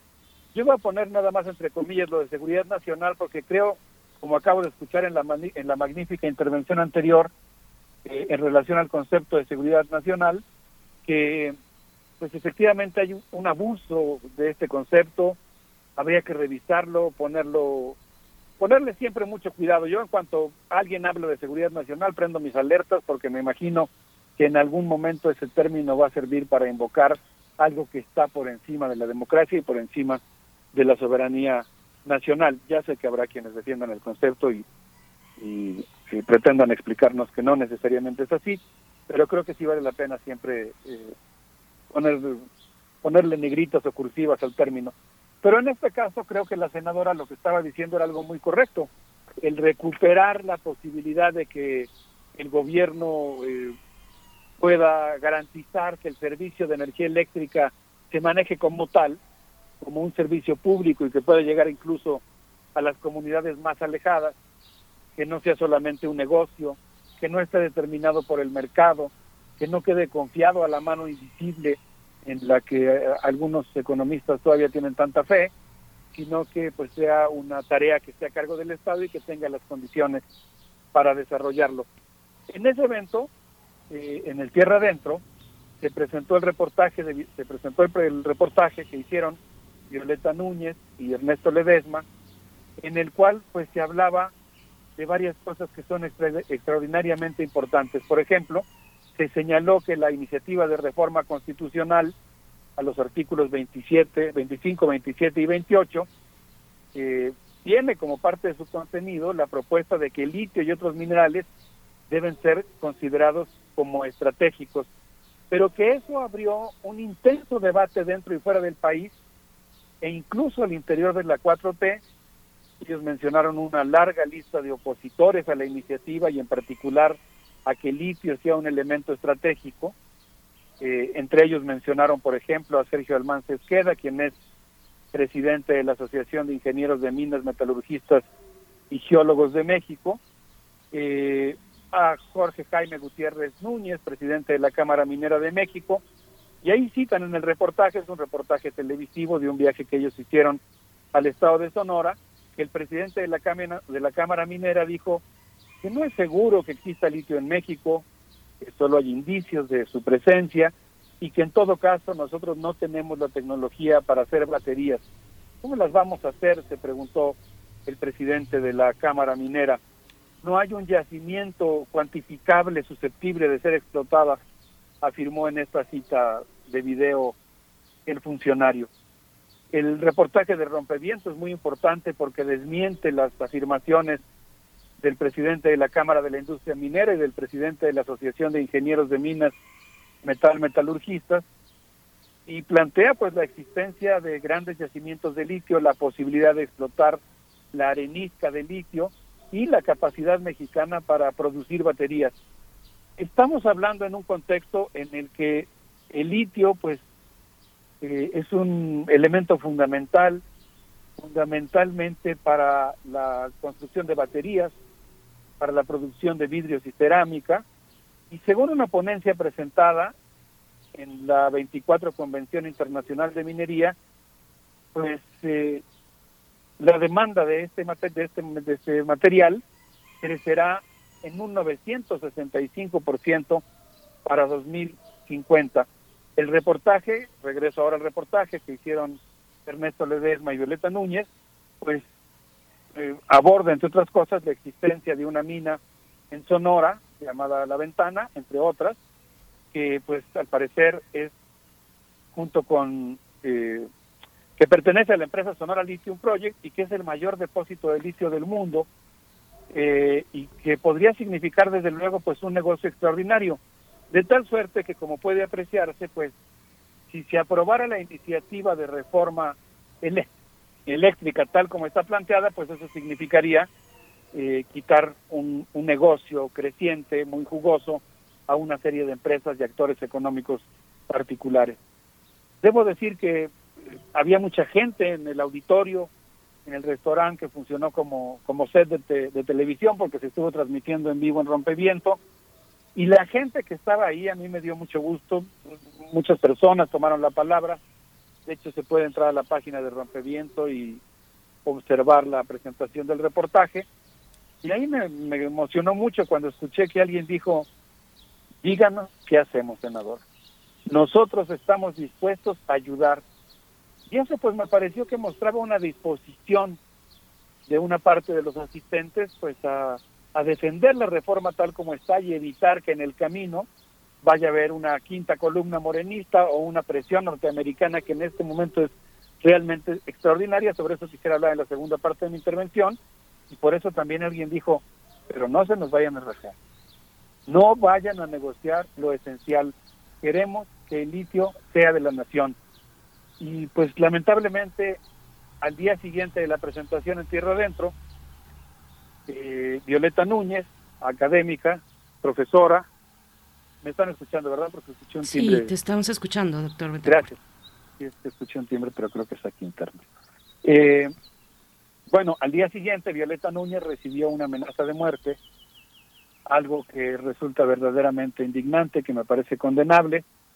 El día lunes eh, se hizo pública la denuncia de esta amenaza y afortunadamente pues eh, ha concitado toda una luz de solidaridad, de abrazos, de cariño, de exigencia de que se investigue y que no quede en la impunidad esta amenaza. Les pedí eh, a mi amiga, la académica, la doctora Violeta Núñez, que nos hiciera favor de dirigir unas palabras al auditorio de Radio UNAM y eso fue lo que nos dijo. Si quieren podríamos escucharlo. Vamos, vamos a escuchar. Muy buenos días, estimada audiencia de Radio UNAM. Alberto Betancourt, un gustazo estar aquí contigo en Mundos Posibles, amigo. Muchas, muchas gracias por el espacio tan generoso. Voy a comentar brevemente de este reportaje que hemos publicado hace un par de semanas que se llama México Litio al Descubierto, un reportaje que implicó que el periodista Ernesto Ledesma y su servidora Violeta Núñez nos trasladáramos al estado de Sonora a investigar en las minas de litio cuánto litio hay en México y también en esto que se conoce en Zaguaripa como el Valle de Litio. Hemos encontrado en este eh, viaje que hicimos, que fue muy, muy importante para, nosotros, pues varios eh, elementos que la oposición ha estado señalando y que podemos hoy dar eh, respuesta con mayor certeza. Uno, ellos han estado comentando que no hay litio en México y si lo hubiera, este litio está en arcilla y no se puede separar. Dos, han dicho que una vez que se lograra separar el litio, México no tiene la posibilidad de generar sus propias baterías eléctricas. Y tres, menos crear la electromovilidad. Lo que encontramos allá es que hay litio en arcilla en grandes cantidades. Eso es algo sumamente importante que encontramos en, en Zaguaripa, en este valle de litio, y en Vaca de Huachi, en una de las minas de litio que según la empresa china Ganfen Lithium es una de las minas de litio en arcilla más grandes e importantes del mundo. Otro elemento es que México fue el primer país en separar el litio en arcilla, también eso fue uno de los hallazgos. Y un elemento fundamental es que eh, algunos de los ingenieros que están en el estado de Sonora, y repetimos solo en el estado de Sonora porque eso hay en varias partes del, país, están generando ya sus propias baterías eléctricas, con, incluso con sus químicas propias como es el litio ferroso fosfato. Y no solo eso, también están creando la electromovilidad. Es en este sentido que con este reportaje, pues lo que hacemos es desmontar los mitos que tiene la industria minera mexicana y grandes opositores en torno a que el litio sea de la nación. Eh, bueno, eh, en este con esta idea, eh, aquí los invitamos a todas y a todas a que puedan seguir este reportaje en Rompeviento TV. Muchas gracias y muy lindo día. Gracias, querido Alberto.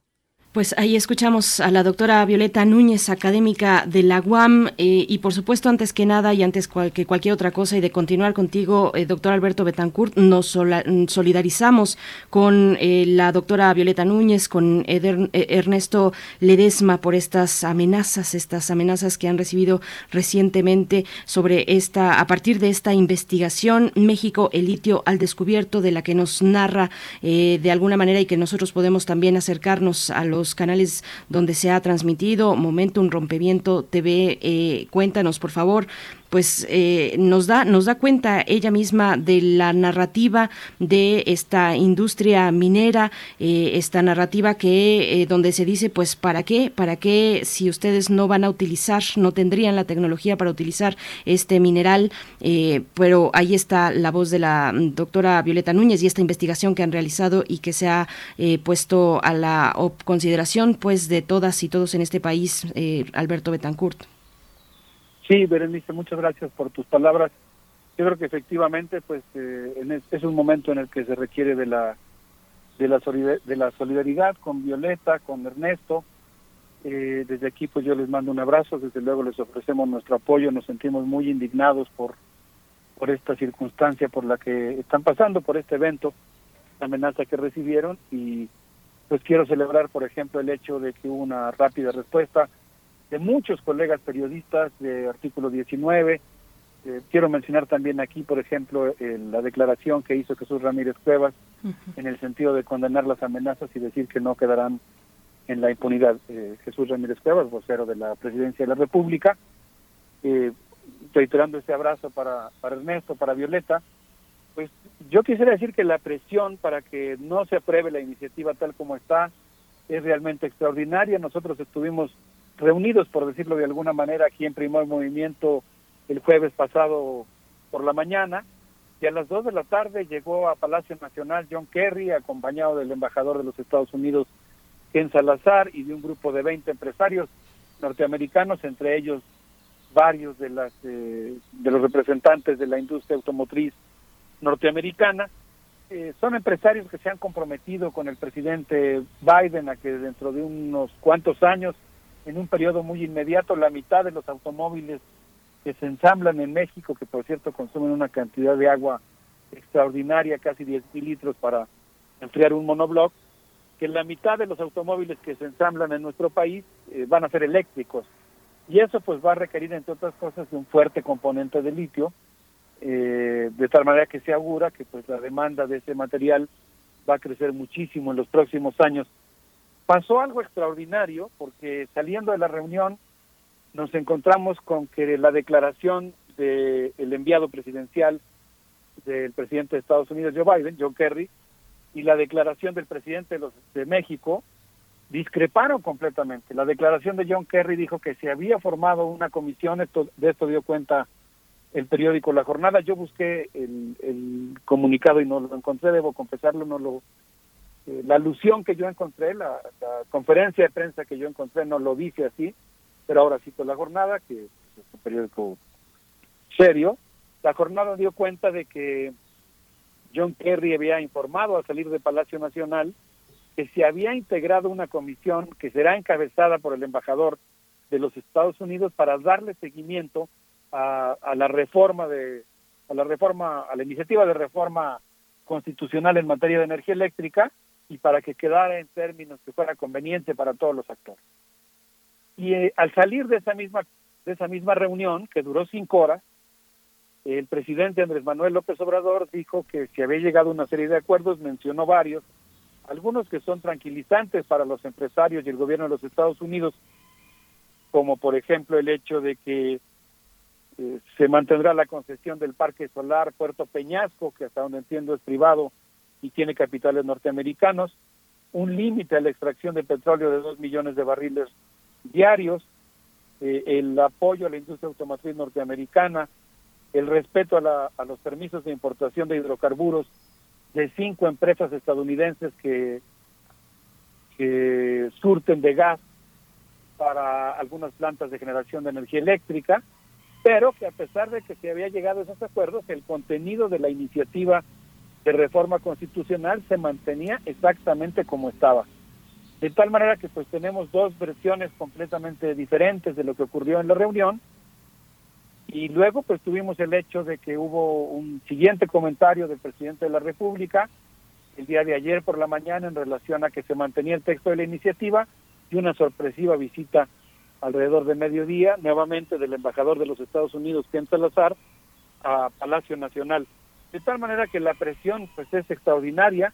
Por su parte, la secretaria del Departamento de Energía, Catherine Tai, simultáneamente a la reunión que se estaba teniendo en Palacio Nacional, estaba compareciendo ante la Comisión de Finanzas del Senado de los Estados Unidos y dijo a la letra, ya tengo todas las opciones disponibles bajo el TEMEC para enfrentar lo que tiene profundamente preocupado al gobierno de los Estados Unidos, lo que ha ocurrido a escala legislativa y regulatoria en la industria energética mexicana en los últimos meses.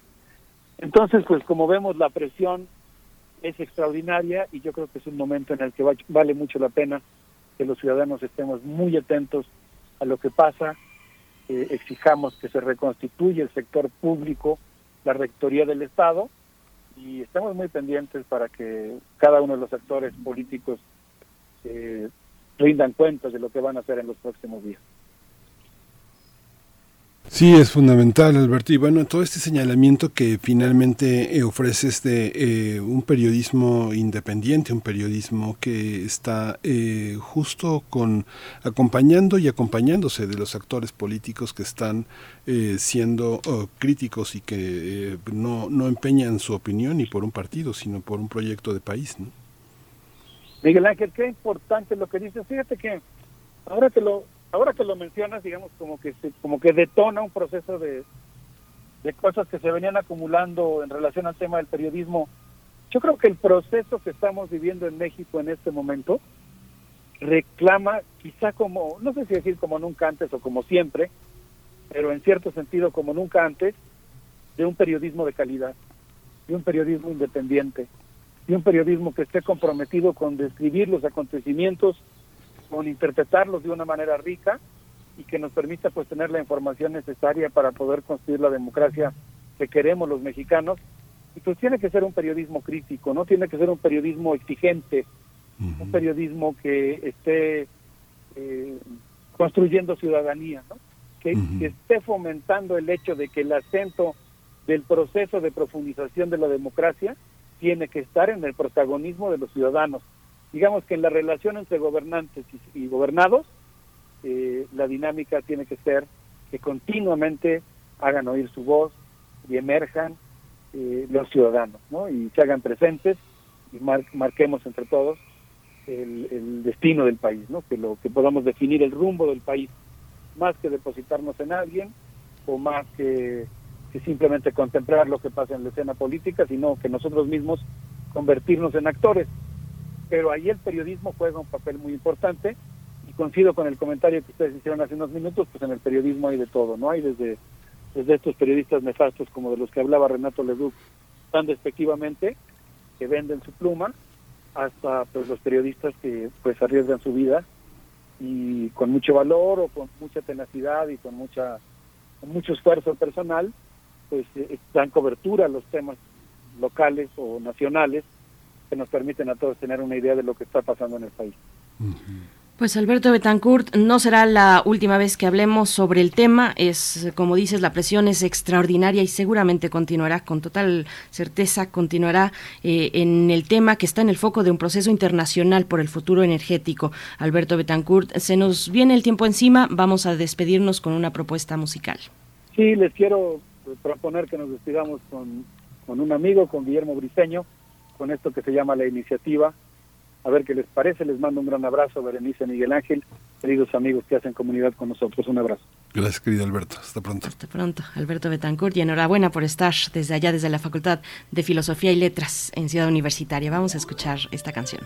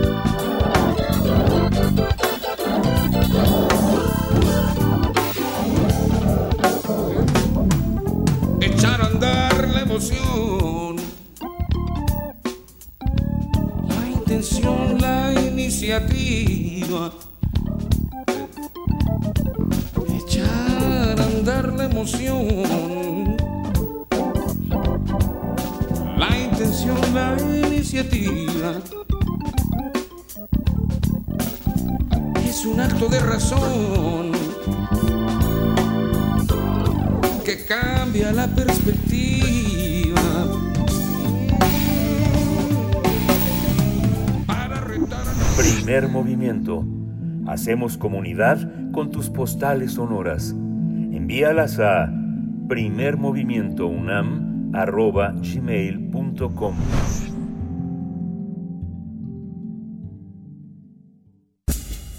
Libertad. Seguridad. Salud. Identidad. Alimentación. Libre desarrollo de la personalidad. Educación. Pensar nuestros derechos humanos. Las violaciones a la ley en la promoción de la revocación de mandato, el tema de esta mañana con Jacobo Dayan, quien ya nos acompaña en la línea. Jacobo Dayan recientemente ha sido nombrado como director del Centro Cultural Universitario Tlatelolco de la UNAM. Y bueno, antes que otra cosa, eh, felicitarte, enhorabuena por este nombramiento al frente de este Centro Cultural Universitario Tlatelolco que ha logrado concentrar en torno a sí pues a una amplia comunidad muy activa con respecto a los temas de memoria, de hacer memoria de no olvidar y de seguir exigiendo justicia. Jacobo Dayan, bienvenido y enhorabuena por este nombramiento.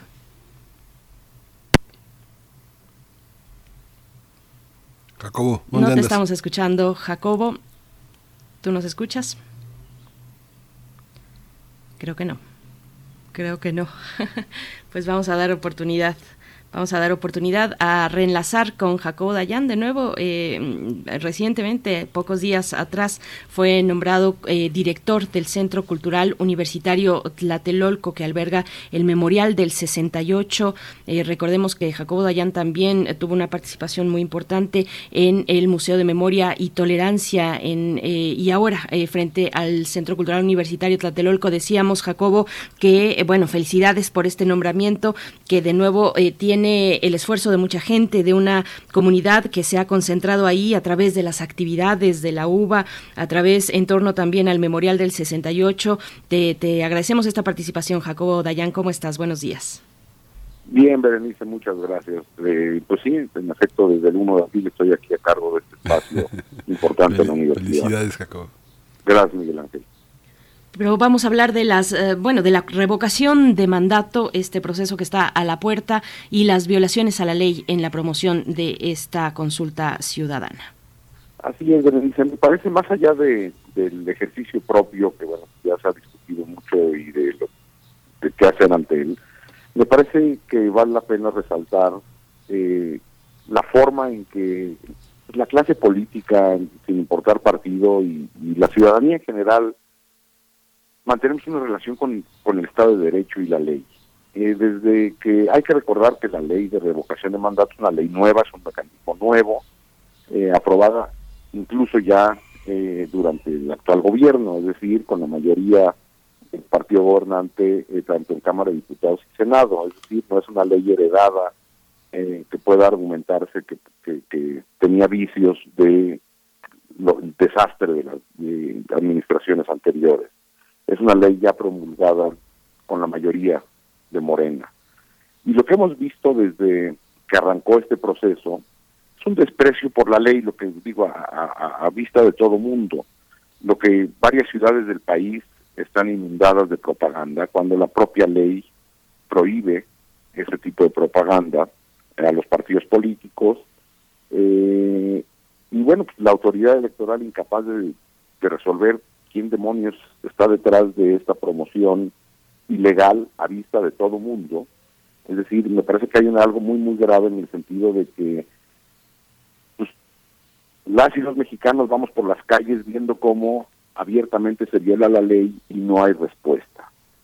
Y después vemos lo que ocurrió el fin de semana pasado, que también me parece de la mayor gravedad, donde se utilizan recursos públicos, en este caso eh, el tiempo eh, en algunos de los mítines el tiempo de funcionarias y funcionarios de gobierno, de legisladoras y legisladores, y la utilización de recursos como un avión de la Guardia Nacional para la promoción de una eh, de un ejercicio que repito está prohibido por ley, el asunto no es si nos parece que está bien hecha esa ley o mal hecha esa ley, es otra discusión. La ley lo prohíbe.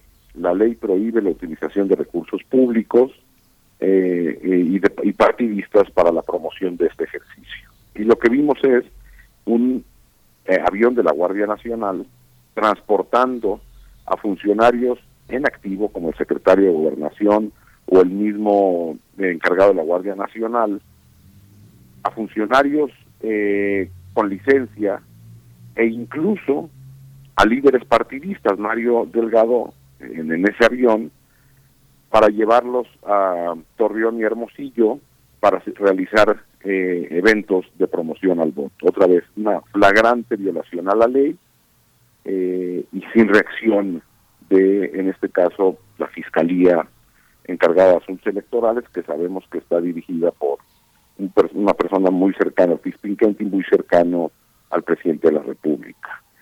Por si esto no fuera poco, es decir, la utilización de recursos públicos para transportar a un líder de partido, a funcionarios eh, eh, con licencia o a funcionarios en activo utilizando recursos del Estado para promoción ilegal, repito, porque la ley lo prohíbe, de una consulta, lo que vemos es ya en el terreno al secretario de Gobernación hablando en favor de, eh, de, la revocación, de la revocación, en este caso él está a favor de la ratificación, donde también la ley prohíbe la participación de actores políticos en, la promoción de esto.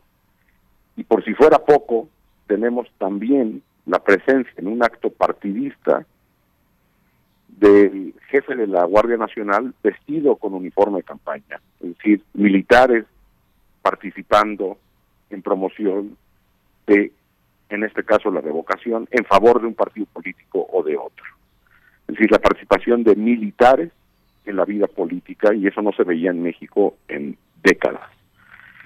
Es, me parece que la gravedad e, e, es evidente y sobre todo la violación a la ley de manera sistemática, eh, incluso en declaraciones que dieron estos personajes, pues, ufanándose de la violación a la ley, de que ellos están por encima de la ley, de que el movimiento que, eh, que, que apoyan está por encima de la ley y la autoridad, la Fiscalía General de la República, la Fiscalía eh, especializada en delitos electorales, pues sabemos que no va a ocurrir absolutamente nada. No hay democracia que pueda sobrevivir a la violación cínica de la ley. No existe. Y no existe democracia tampoco que sobreviva si si no hay una reacción, si no hay anticuerpos suficientes en la sociedad como para decir esto es intolerable. Y repito, más allá de preferencias partidistas, la ley indica eso, y si no, pues si, si no gusta la ley habría que cambiarla, pero en esta ocasión, en esta revocación, esa es la ley. Y si incluso también los actores políticos muestran este desprecio por el marco legal, el mensaje que se manda es de que los intereses personales, los intereses de partido están por encima del Estado de Derecho. Y la participación de militares en, en acciones políticas también me parece muy, muy delicado. Entonces lo que vendrá más adelante seguramente será una revisión por parte del INE. Eh, sabemos de este encontronazo que hay entre el gobierno y el INE. Seguramente este, eh, una vez que el INE empiece a asignar responsabilidades por estas violaciones lo que le toca al INE y al Tribunal Electoral, que serán sanciones administrativas en relación a la revocación de mandato. Sabemos que vendrá un embate por parte eh, de gobierno, pero más allá de las violaciones administrativas que existan, que tendrán que las sanciones que podrá eh, imponer el tribunal serán, repito, sanciones administrativas, multas, llamados de atención, ese tipo de cosas, incluso ya emitió medidas cautelares como para decirles, por favor, detengan esto, porque no nada más fue este evento el fin de semana. Lo que vemos es un montón de eh, secretarios y secretarias de Estado haciendo eh, promoción de la, de la del voto para la revocación, cuando la ley, y así está la ley, y otra vez la ley no la hizo el INE, la hizo el Tribunal Electoral, la hizo, la hizo el Congreso, eh, la ley nada más faculta al INE para hacer esta promoción y a gobernadores y gobernador, eh, incluso a la jefa de gobierno, haciendo promoción de, de, este mecanismo. Me parece que la reflexión, más allá de la revocación de mandato, tenemos que una reflexión seria sobre cómo nos relacionamos y, cuál es el papel del Estado de Derecho en la democracia mexicana. O si lo que prefiere la clase política, porque eso lo vemos ahora con Morena y lo vimos en el pasado con los otros partidos, eh, en, el, en el poder, que mientras está en el poder hay un desprecio brutal por la ley y las fiscalías evidentemente responden a intereses políticos ahora y antes. Y lo que tenemos es un Estado de Derecho eh, en papel, eh, en la realidad no existe tal, y la violación a la ley a ojos de todo mundo sin respuesta. Bueno, no hay democracia que aguante eso. Me parece que lo que estamos construyendo es algo muy peligroso y de llamar la atención particularmente la presencia de militares uniformados en, en, acciones de partido. Me parece que, que vale la pena reflexionar sobre Estado de Derecho, democracia y el papel de los militares en la vida política del país. Sí, es, fundamental, Jacobo, porque finalmente yo creo que es un síntoma eh, de lo que está pasando, ese eso que llamas encontronazo con el IFE, porque el Ejecutivo y varios eh, de sus eh, funcionarios señalaban que el INE se había dedicado a boicotear la esta esta participación eh, ciudadano y que las campañas que organizó el INE como promoción del voto eran eh, campañas evaluatorias de gobierno y no de promoción del voto. Esta, esta parte, bueno, resulta eh, tal vez, como tú lo indicas, después de que sea la revocación, una cometida, una cometida fuerte de ajuste de cuentas por las dos partes, ¿no? Sí, de acuerdo. Y si el INE ha fallado, pues también tendría que ser llevado a cuenta. Digo, eh, otra vez, tendría que haber una investigación sobre si hubo o no hubo. No es un asunto de percepciones esto.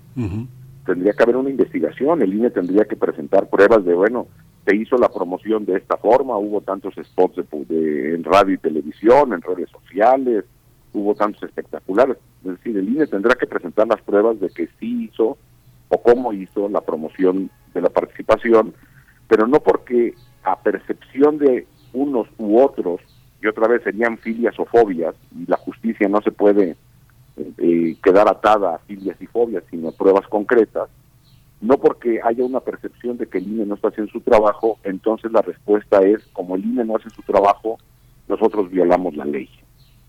Es decir, no, haya, no es argumento. Lo que estaría, el mensaje que se estaría mandando es, entonces, como hay eh, personas que violentan el, Estado de Derecho, yo me tomo justicia por mano propia. Es decir, el ciudadano, la ciudadana tendríamos que tomarnos eh, en nuestras manos la justicia violando la ley, al igual que lo hacen los partidos. Me parece que ese es el mensaje, y en la que me parece que ahí es donde está lo grave. Como, como se siente que no está haciéndose el trabajo que se tiene que hacer, entonces nosotros violamos la ley. Y de manera orgullosa. Es muy delicado. Pues Jacobo Dayan, te agradecemos como siempre este comentario cada 15 días aquí en este espacio. Eh, pues ahí está, ahí está para la consideración de quienes nos escuchan. Muchas gracias, nos encontramos eh, próximamente contigo. Igualmente, gracias, abrazo. Gracias Jacobo, felicidades además. Pues nos vamos, 10 de la mañana, Miguel Ángel. 10 de la mañana, nos escuchamos mañana a partir de las 7. Esto fue Primer Movimiento. El mundo desde la universidad. Radio UNAM presentó Primer Movimiento, El Mundo desde la Universidad, con Berenice Camacho y Miguel Ángel Quemain en la conducción, Frida Saldívar y Violeta Berber, producción, Antonio Quijano y Patricia Zavala, noticias, Miriam Trejo y Rodrigo Mota, coordinadores e invitados, Tamara Quirós, redes sociales, Arturo González y Socorro Montes, operación técnica. Servicio Social, Vicente Pérez e Iván Chavarría. Locución, Tessa Uribe y Juan Stack. Quédate en sintonía con Radio UNAM. Experiencia sonora.